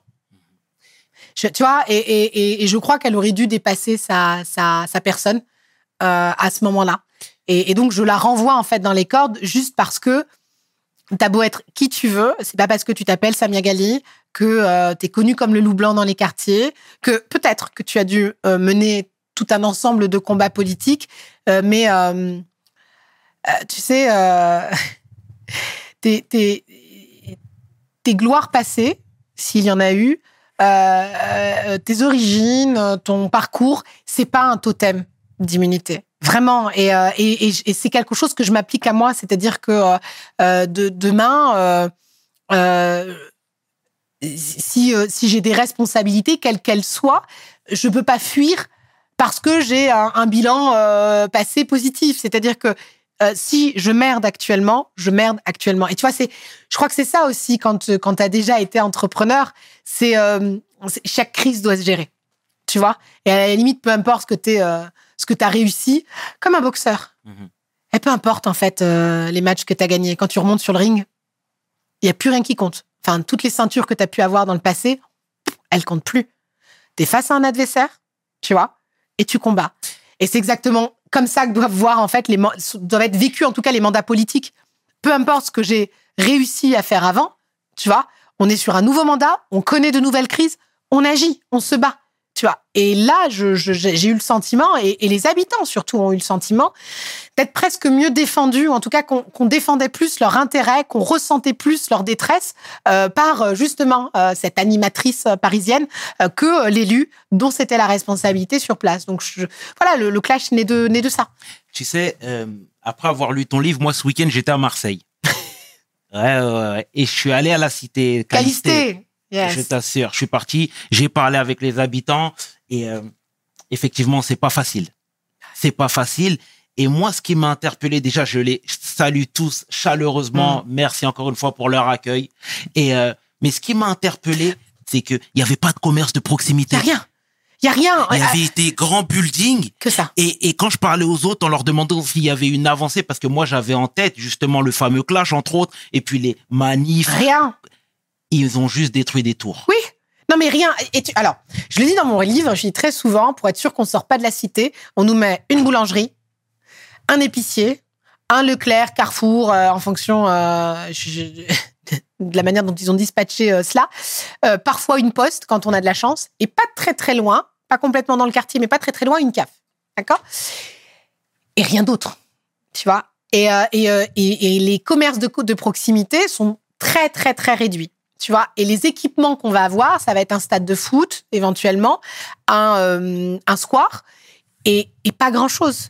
Euh, alors qu'on le sait tous, il y a plein de, de jeunes des quartiers, euh, du moins jeunes ou des jeunes filles. On va pour beaucoup à la salle de sport. Il y a rarement en fait une grande chaîne qui va s'installer en plein cœur de la cité. Ça commence un peu à changer, mais pas sur tous les territoires, tu vois. Euh, comme si nos papas et nos mamans ne portaient pas de lunettes. Il y a jamais d'opticien dans les quartiers. Euh, Il y a pas de magasin. Comme si euh, les habitants des quartiers euh, s'habillaient qu'au marché, alors que non, on les voit exactement dans toutes les boutiques.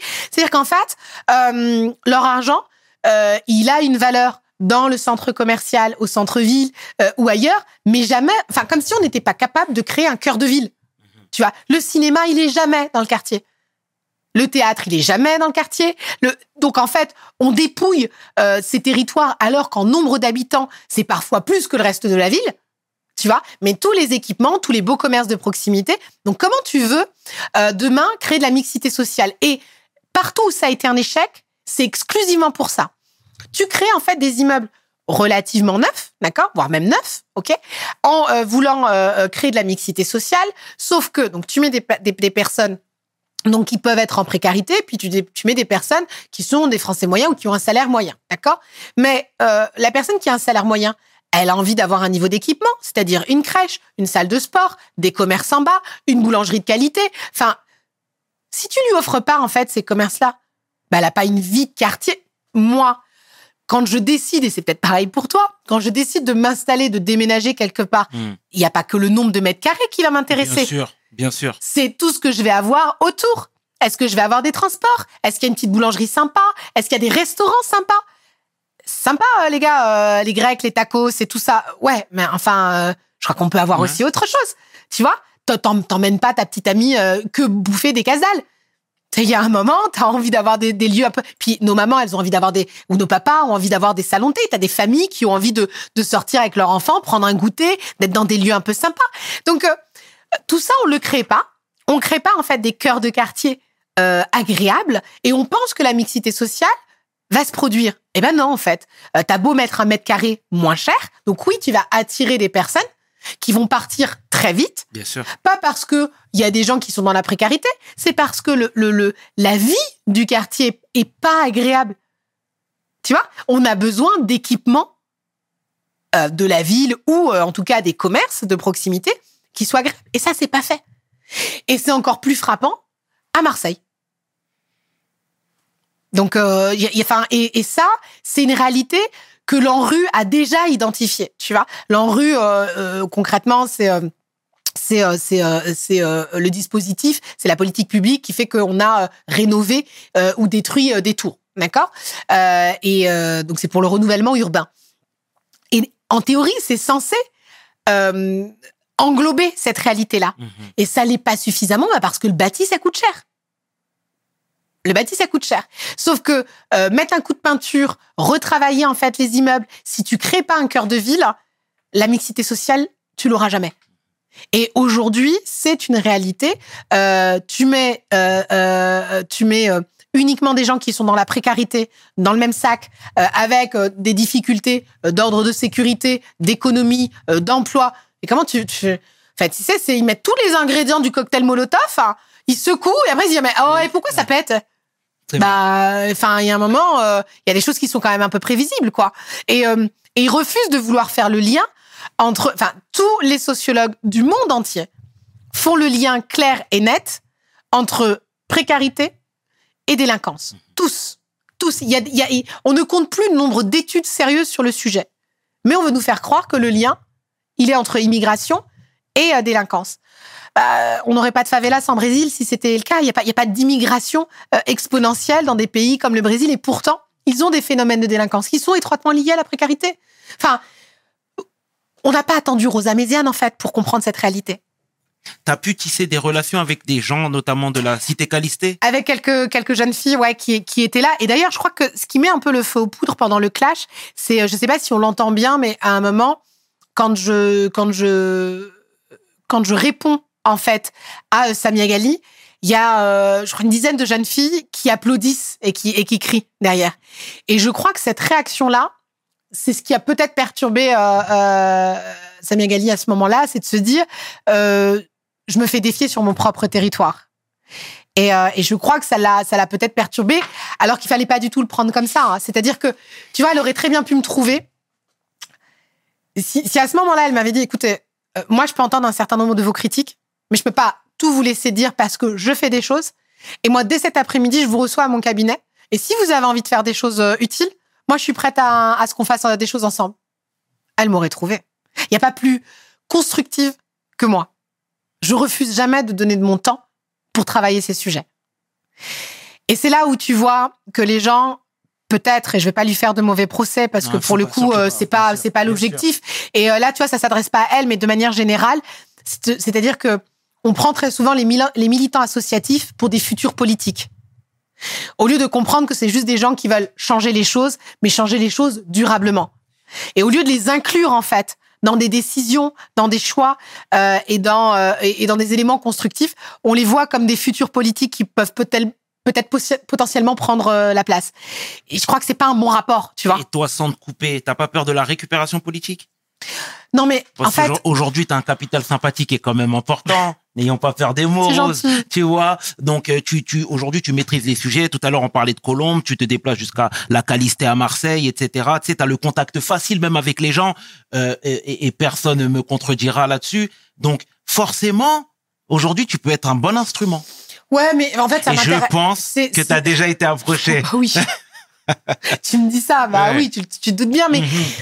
mais c'est pas le sujet. Déjà, si je me suis pas engagée, c'est que j'ai pas réussi à, à, à trouver en tout cas quelqu'un qui m'enthousiasmait suffisamment pour construire. Ok.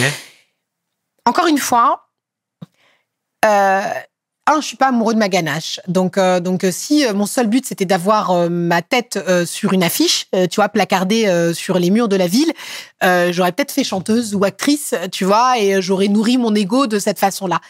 Ce qui m'intéresse, c'est la vie des gens. Et c'est qu'est-ce qu'on peut concrètement faire pour changer la vie des gens?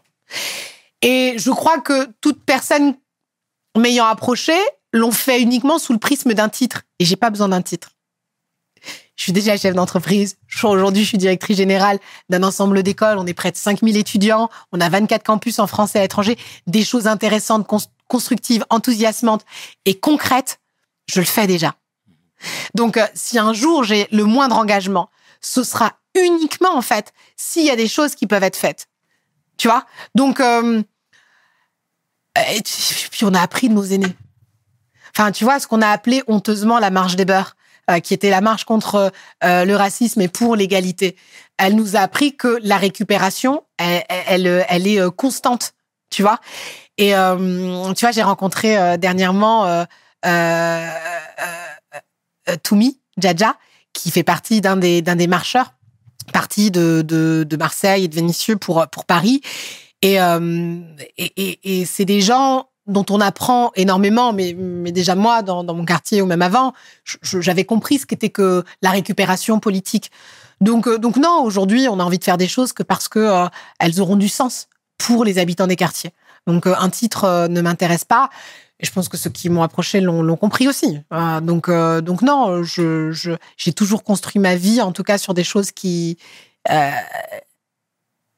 qui permettaient de, de, de rompre un certain nombre d'injustices. C'est voilà, c'est pas pour les, pour les les sirènes ne m'entêtent pas et pas plus que les paillettes euh, des télés. Message passé, Rose. Et sans transition, euh, est-ce que toi, tu peux travailler avec des gens qui ne partagent pas tes valeurs sociales, morales même?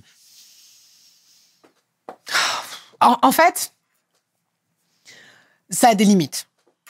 Ça a des limites. Euh, Quelqu'un qui n'aurait pas les mêmes idées politiques que moi, c'est potentiellement possible à partir du moment où on a un objectif commun. D'accord? Dans le mot valeur, tu peux mettre beaucoup de choses. Tu vois? Donc, j'aurais un peu plus de mal à me prononcer. euh, tu vois, je, je crois qu'on est obligé de se retrouver sur des valeurs communes pour faire des choses. euh, tu vois? Euh, Là, on est sur un podcast. C'est parce que sensiblement, on peut se reconnaître sur, des, sûr. sur, sur des valeurs que, que j'accepte d'être là. Euh, sur des plateaux, je suis pas en choix des invités. Ça m'est même arrivé d'inviter des gens d'extrême droite, mais parce que je suis, je suis dans un débat politique et je fais rail projet contre projet. Là, ça peut être intéressant, mais du coup, je suis sur un exercice différent.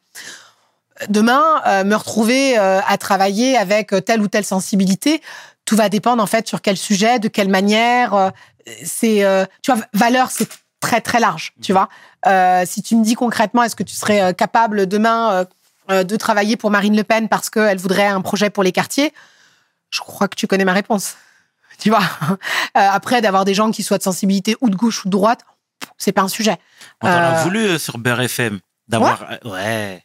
Mais, mais, euh, mais tu vois, ce qu'on a, et c'est, pour ça que je l'ai, je l'ai toujours expliqué. Moi, je suis là pour débattre. Je suis là en tout cas pour susciter le débat. Euh, on parle des accords d'Abraham.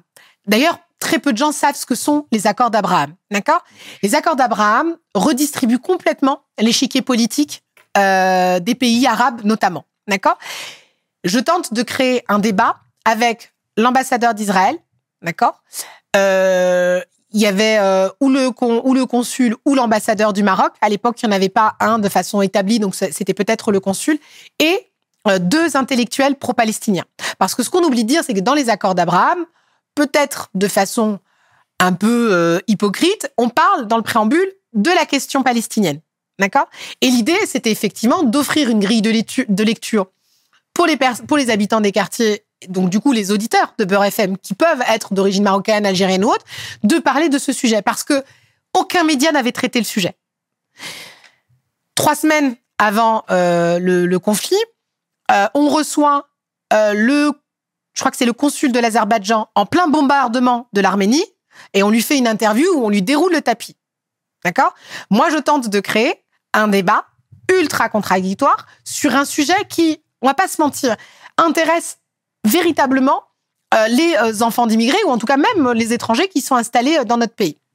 Et donc, pour préparer l'émission, je rencontre l'ambassadeur d'Israël. Alors, on n'était pas aujourd'hui dans une tension comme on le connaît aujourd'hui en pleine guerre, mais le rencontrer, euh, c'est un préalable. On parle là de, de, d'ambassadeurs, donc euh, forcément, tu les, tu, les, tu les reçois au préalable, comme j'allais être reçu euh, par le consul du Maroc. Donc ça, c'est nécessaire. Et aucun de mes plateaux, aucun de mes plateaux n'a été une interview en direct sans contradicteur. Jamais. Tu vois, même quand j'ai pu recevoir Jean Messia ou autre, ça a été toujours avec des contradicteurs de qualité. Effectivement, à ce moment-là, euh, et la différence entre Beurre FM et moi, c'est que moi, j'ai eu des écrits où clairement, on m'a expliqué que j'avais insulté euh, Beurre FM euh, en étant reçu par. euh, sauf que je l'avais prévenu que je faisais en fait une émission sur ce sujet-là. Donc ouais, je, crois qu'il faut arrêter d'être hypocrite, clairement. Et j'ai pas de, j'ai qu'un seul camp, celui de la vérité, et celui de l'amour des autres. Et j'ai pas de haine anti-juif, clairement. Il faut le souligner. Euh, et euh, pas plus que je n'ai euh, de haine anti-araboute, mais ça, je pense que les, les- les gens le savent. Et donc, on est sur un sujet. J'estime qu'on doit en parler. J'offre un plateau ultra contradictoire, certes sur un sujet qu'on dit sensible, mais nécessaire. Et moi, je l'ai dit. Je dis, mais quand euh, la position de B- B- Beurre FM, je l'ai pas comprise, parce que quand il faut inviter euh, euh, un rabbin, un prêtre et un imam euh, pour euh, chanter ensemble, là, il y a aucun souci. Euh, quand on doit, euh, et je l'ai dit d'ailleurs dans une radio, quand on doit manger un couscous boulette et danser sur du halabina, là, on est tous frères. Mais par contre, quand on doit débattre des vrais sujets, là, on ne l'est plus. Moi, j'avais aucun mal, en fait, à un moment donné, à discuter, et qui plus est, avec un ambassadeur qui était d'accord pour qu'il y ait le Maroc et qu'il y ait deux intellectuels pro-palestiniens. Je sers la soupe à personne. Par contre, on doit parler des vrais sujets avec tout le monde. Et, euh, ça, ça m'a été reproché. Et je crois que elle ne s'attendait pas à ce que je monte au créneau véritablement. Parce qu'on peut me reprocher beaucoup de choses, mais surtout pas ma probité. Et donc, elle s'est imaginée que je n'allais pas tirer contre mon camp. Mais à un moment donné, quand on me dit clairement, moi, on va pas salir mon image euh, euh, avec des Israéliens, d'accord? Mais par contre, recevoir l'Azerbaïdjan en plein bombardement, bombardement de la- de l'Arménie, ça, ça l'a pas gêné. Enfin, il y a un moment donné, soit on est sur une émission d'actu et on traite véritablement des... Ou alors, elle assume pleinement le fait d'être anti-israélien et il n'y a pas de souci. Elle m'a- elle m'aurait dit dès le départ, moi, Israël, même pas en rêve. Mais c'est quelque chose dont on avait discuté au préalable. De la même manière qu'elle me dit, moi, tu sais, sur Beurre FM, j'ai déjà invité Marine Le Pen, j'ai aucun tabou. On peut pas me tenir ce discours? Tu peux dire son nom pour que les gens puissent. Ah oui, oui, bien sûr, c'est euh, Jim Ketan. Mais j'ai pas, j'ai pas de souci. Et puis elle peut euh, m'attaquer en diffamation si elle le souhaite. hein. C'est pas, j'ai pas. Et en plus, tu sais quoi? Je suis quelqu'un de très constructif et je n'aime pas le conflit, mais je n'ai pas peur du conflit. A une nuance. Et donc, si elle m'avait appelé ou même son frère m'avait appelé en me disant Rose, je pense qu'on s'est mal compris. Viens, on en discute. Il n'y aurait pas eu de sujet. Il y aurait véritablement eu pas de sujet.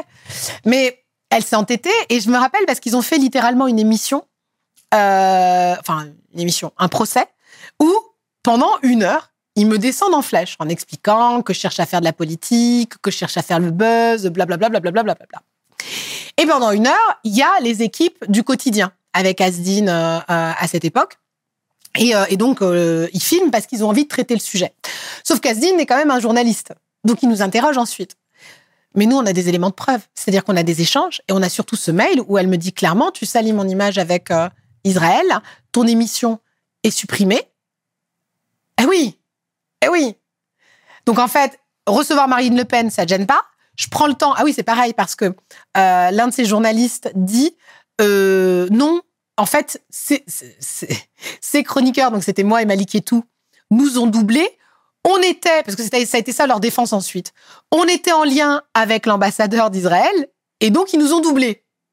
Ok, donc au final, c'est plus l'émission le problème, c'est qu'on vous est visiblement doublé sur une préparation d'émission. Hmm. Pas manque de peau pour elle, j'avais une attestation de l'ambassadeur d'Israël expliquant qu'il n'avait eu aucun lien avec la direction malgré plusieurs relances. Tu vois? Je suis quelqu'un de très transparente. Tu vois? Je t'avertis que je fais l'émission, je la prépare. Enfin, faut savoir. Enfin, euh, euh, j'ai fait euh, un peu moins. ouais, j'ai fait, une saison et demie. Pendant toute cette saison, c'est moi qui plaçais l'ensemble de mes invités parce qu'ils n'avaient pas de carnet d'adresse, Mhm. d'accord Alors qu'ils en ont, mais euh, c'était le but de pas de pas communiquer. Enfin, peu importe. Donc, je plaçais mes invités. Euh, euh, pour te dire, c'est même moi qui leur payais le beurre, donc enfin, il n'y a pas de sujet sur ça. Et, et à la limite, ça, ça c'est même pas, c'est même pas gênant.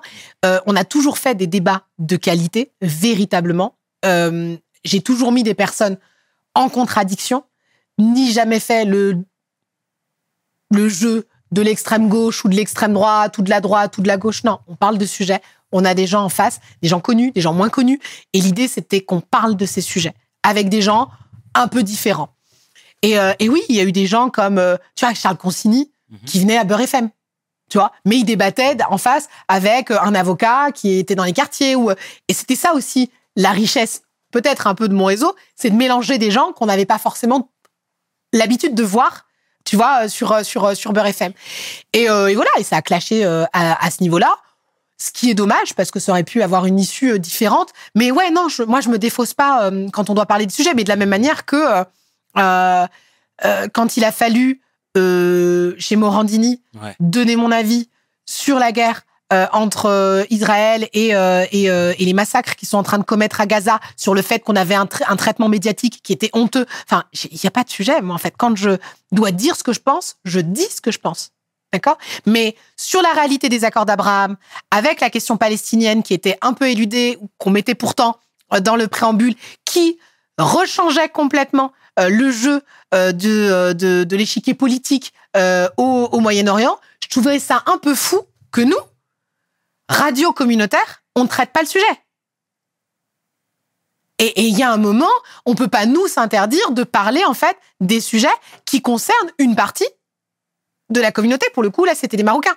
Et donc moi, à ce moment-là, je peux pas faire l'impasse en tout cas sur ce sujet et le traiter. Et ça n'a pas été en tout cas le, le, le de la direction. Mais euh, si dès le départ, elle m'avait dit, euh, euh, moi, je reçois pas Israël chez moi, ça, ça, ça, ça se serait entendu. Hein. Mais fallait le dire. Et c'était pas son discours, et ça la gênait pas. Et la preuve que ça la gênait pas, c'est qu'elle a fait dire à son journaliste dans une émission euh, sur I24, nous étions en contact avec l'ambassadeur, nous souhaitions l'organiser l'émission. Donc au final, c'était pas l'émission le problème. Beaucoup de mensonges. Voilà.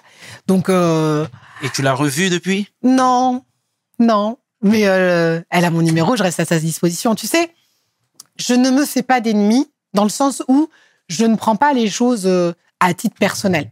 Pour que je prenne les choses à titre personnel, il faut que j'ai créé du lien euh, euh, fort euh, avec les gens euh, euh, dans l'absolu. Mais euh, j'ai pas l'habitude de, de claquer la porte hein, en temps normal. Euh, mais par contre, on peut pas me salir impunément. Donc, euh, donc oui. Mais euh, ma porte, elle reste toujours ouverte en réalité. Déjà parce que euh, je crois à la rédemption, Mhm. tu vois, et j'ai un véritable sens du pardon. Et je me devais te lancer sur ces sujets, Ouais, hein, non, mais, non, mais, non, forcément. mais, non, mais c'est vrai. J'ai un, vrai, euh, j'ai un vrai sens du pardon. Et, euh, et bien qu'ils aient euh, menti pour essayer de faire euh, monter la mayonnaise, personne ne peut croire une seule seconde euh, à un moment donné que je peux euh, avoir une vision euh, discriminante, raciste. C'est pas un sujet. Euh, mais moi, je suis pas euh, pro ci ou pro ça. Euh, je suis juste quelqu'un de profondément humaine euh, qui estime que peu importe ses origines, peu importe sa religion, euh, on a voix au chapitre et, euh, et que quand il y a euh, des sujets euh, qui sont sensibles, euh, complexes, on se doit d'échanger, d'expliquer et d'offrir des grilles de lecture. Tu vois? Et j'arrive pas à comprendre qu'on n'ait pas eu cette intelligence-là de vouloir le faire. Tu vois? Mais après, je, je suis pas fermée. Je suis pas fermée et il et, et, et, faut jamais l'être en réalité. Il faut jamais l'être. Et, et si tu veux même savoir, on m'a parfois euh, fait des vrais coups de crasse ou jeté des coups de banane. je reste toujours ouverte. Vraiment. Puis tu sais, de toute façon, la vie, elle t'offre toujours l'opportunité à un moment donné de te retrouver face à ces gens-là. J'ai toujours la bonne attitude. Même quand ta sœur reçoit des menaces de mort? Tu sais, c'est beaucoup de bêtises. hein. Mhm. C'est beaucoup de bêtises. Je reçois des têtes de porc. Euh, T'as envie de leur dire, mais. Mais quand je vais pas me décomposer à la vue d'un petit cochon. Enfin, y a- sais plus, je- tu peux même trouver un petit porcinet mignon. Enfin, tu sais, les gens pensent que parce que tu manges pas de porc, euh, ça va, euh, ça va t'anesthésier. En fait, Euh, euh, on m'a déjà traité de Barbie Islam, on m'a déjà menacé, on m'a déjà insulté. on m'a déjà inventé des relations aussi avec des hommes politiques. Enfin, en fait, si tu t'arrêtes à ça, je, crois qu'il y a beaucoup de, bêtises, beaucoup de haine aussi. Mais tu sais, la plupart du temps, les gens qui font preuve de haine sont pas très courageux. Vraiment. Parce que déjà, ils le font pas à visage découvert. Parce que moi, j'aimerais bien un jour, si une fois une personne l'a fait à visage découvert, enfin, il pensait le- ne pas le faire, euh, je le raconte ça aussi dans mon livre, où euh, je, je reçois des insultes et une fois, ça me réveille à 4 heures du matin, je reçois une insulte et je sais pas pourquoi ce jour-là, ça me réveille. Et je me dis, donc je clique sur son profil Facebook, puisque forcément, c'était, euh, je sais pas, il devait avoir la soixantaine. Un Strasbourgeois. Euh, à Strasbourgeois, exactement. Ça fait pas longtemps, je vais à Strasbourg. Euh, un Strasbourgeois. Et, euh, et donc, il a rien mis, euh, il a rien mis sur son Facebook, il a bloqué pour tous, mais il met son lien de parenté avec l'un de ses enfants. Je regarde euh, le lien, je comprends qu'il qu'il vit en fait dans l'est de la France, et je tape, mais le truc le plus basique, hein, je vais dans les pages blanches et je tape le nom et je tape Strasbourg. Et je crois qu'il y a deux ou trois noms qui sortent, un truc comme ça. Et j'appelle. Alors, pas à 4 heures du matin, parce que moi, on m'a bien éduqué, donc j'ai un peu de politesse. Et donc, je crois que le lendemain, le soir, à 20 heures, euh, pour être sûr que euh, la personne est chez elle, j'appelle. Donc, je tombe sur sa femme et je lui dis, écoutez, je suis une amie, est-ce que vous vouliez bien me passer euh, sur un tel? Très surprise, elle me le passe. Et donc, je lui, explique, euh, je dis, alors voilà, euh, je vais vous demander, s'il vous plaît, d'arrêter de m'envoyer des insultes à 4 heures du matin, parce qu'en fait, je les reçois. Et il n'y a pas dissolution, c'est qu'à un moment, euh, soit ça va cesser, soit on va se retrouver. Et ça va pas forcément bien se passer pour vous. Et il me dit, oui, vous allez m'envoyer vos amis. Je dis, vous savez, moi, les seuls amis que je peux avoir, alors, je sais pas de qui parlait, hein, les, les racailles, les islamistes, je- bon, je sais pas de, de qui fantasmait, mais je dis, écoutez, moi, les seuls amis que j'ai, ils sont dans un commissariat. Et je lui dis, je crois que c'est là où on va se voir la prochaine fois. Je lui dis donc, encore une fois, insulter quelqu'un, c'est un délit. D'accord? Je lui dis, Facebook, c'est pas le Far West. D'accord? Donc, c'est comme si vous m'insultiez en face. Il faut comprendre que dans votre télé, quand vous voyez des gens parler, c'est pas des télétobies, c'est des vrais gens. Et donc, quand vous m'insultez, c'est moi, en fait, derrière qui lit les messages. Et je dis ça, je peux pas le tolérer. Je dis non, mais euh, euh, en panique, hein. Je, je vous ai jamais insulté. Et je reprends le message et je lui dis ah bon? Et je lui lis son message ultra ordurier. Il me dit non, mais bon, euh, euh, j'ai pas voulu. Je vous ai appelé, je vous ai prévenu. C'est la première et c'est la dernière. Facebook, c'est pas le Far West. On vous retrouve. Ok? Bonne soirée. Alors, tu te doutes bien que je vais pas faire ça à tous ceux qui m'insultent. Mm. Mais je sais pas, à ce moment-là, j'avais, j'ai, j'ai ressenti le besoin de le faire. Tu sais, comme en faire un pour l'exemple, tu vois? Et c'est fou. Tu vois que, et, et en réalité, tu vois, même dans ma réaction, je suis pas véhémente. Mm. Tu vois, euh, j'ai, tu, tu, alors, je refuse de toujours laisser couler. Donc, il y a des moments où parfois j'affiche les insultes que, que, qu'on reçoit et je tag la personne pour bien qu'elle comprenne que, euh, attention, tes messages, ils sont lus. Parce qu'après, il y a des gens qui sont en panique. hein. J'ai déjà vu des gens que j'ai, que j'ai affichés et qui viennent s'excuser euh, euh, derrière. Mais, euh, mais non, non, ouais, j'ai vraiment le sens du pardon. Donc, je peux comprendre parfois l'égarement. Je peux comprendre parfois l'égarement. Et tu sais, je crois toujours que avoir le bon comportement peut apporter beaucoup plus de choses que de réagir parfois avec la, la, la même bêtise. Mhm. Tu vois? C'est pas des gens que je vais insulter. Déjà, un, je vais pas me rabaisser euh, à cela. Mais euh, je me dis, euh, si parfois, en ayant eu le bon comportement, je peux permettre à des gens de gagner un peu en intelligence, pourquoi pas? Mais ouais, non. En fait, je refuse de nourrir mon cœur et mon esprit par des choses négatives. Donc oui, je prends beaucoup de choses avec humour. C'est tout à ton honneur, Rose. Magnifique. Et ce sera ma dernière question. À quoi ressemble une journée type? Non, il y de en a Rose pas. Il y a en a rien. Il y a pas. Bah, aujourd'hui, forcément, elle est très étroitement liée avec euh, les étudiants. Euh, mais non, non, on crée des partenariats, euh, on développe les écoles, on peut faire de l'associatif, on va voir sa maman. Il y a pas de. je me lève à 6 heures tous les jours, même le dimanche. Euh, donc euh, oui, j'ai un rythme un peu particulier. Je me couche très tard, aux alentours de... C'est toujours passé minuit, donc minuit et demi, une heure. Ça va dépendre de ce que j'ai à faire. Je travaille forcément beaucoup. Et j'essaye de- d'accorder euh, du temps à mes proches, aux, gens que j'aime. Et dès que je peux, donner de la force à des projets, à des gens, à des, à des dispositifs. Et donc, ouais, non, il n'y a pas de journée qui se ressemble. Et c'est aussi euh, peut-être la chance quand on, quand on gagne en responsabilité, c'est parfois euh, d'avoir un peu de temps pour faire des choses un peu différentes. Mais en réalité, tout ce que je fais s'auto-alimente Mhm. tu vois? Et, euh, et j'ai une chance extraordinaire de faire ce que j'aime. Et, euh, et tu vois, je crois que mon papa a appris à aimer ce qu'il faisait, parce que je crois, je crois pas que ce soit une partie de plaisir de travailler à l'usine. Euh, ma mère était couturière et ensuite assistante maternelle. Elle a beaucoup aimé ce qu'elle faisait. Euh, et moi, j'ai aujourd'hui la chance de faire ce que j'aime. Et je crois que c'est euh, ce que je peux souhaiter en réalité à tout le monde, de trouver ce pourquoi on est fait. Tu sais, c'est Jacques Attali qui dit l'objectif, c'est pas de lutter pour le plein emploi, mais pour lutter pour le bon emploi. Et je crois que c'est ça, en fait, euh, trouver sa voie, Ouais. trouver ce pourquoi on est fait, trouver euh, l'environnement dans lequel on se sente bien et utile. Tu vois, et j'ai le sentiment, je me sens bien et j'ai le sentiment d'être utile. Et donc, à chaque fois que je me sentirai bien avec des gens que j'admire, que j'apprécie, et c'est le cas euh, notamment avec le, le fondateur Ito Navagri avec qui je travaille, à partir du moment où je me sens bien avec les gens, euh, où on fait des choses utiles, des choses différentes et des choses parfois un peu folles, euh, on me prouve. Eh ben, je confirme, en tout cas, tu es très utile, Rose. Sincèrement, au nom de toute l'équipe de We Hustle, nous te remercions Merci. une nouvelle fois pour ta venue et pour le sens du partage. Sincèrement, c'est fondamental. Je ne cesse de le répéter, mais c'est comme ça. Merci à toi, Rose. Merci à toi. C'était le tiers. Et 500, tu peux inverser, les deux sont corrects avec la grande femme, j'ai nommé Rose Améziane pour We Hustle. Mes paroles valent. Peace. We hustle, baby.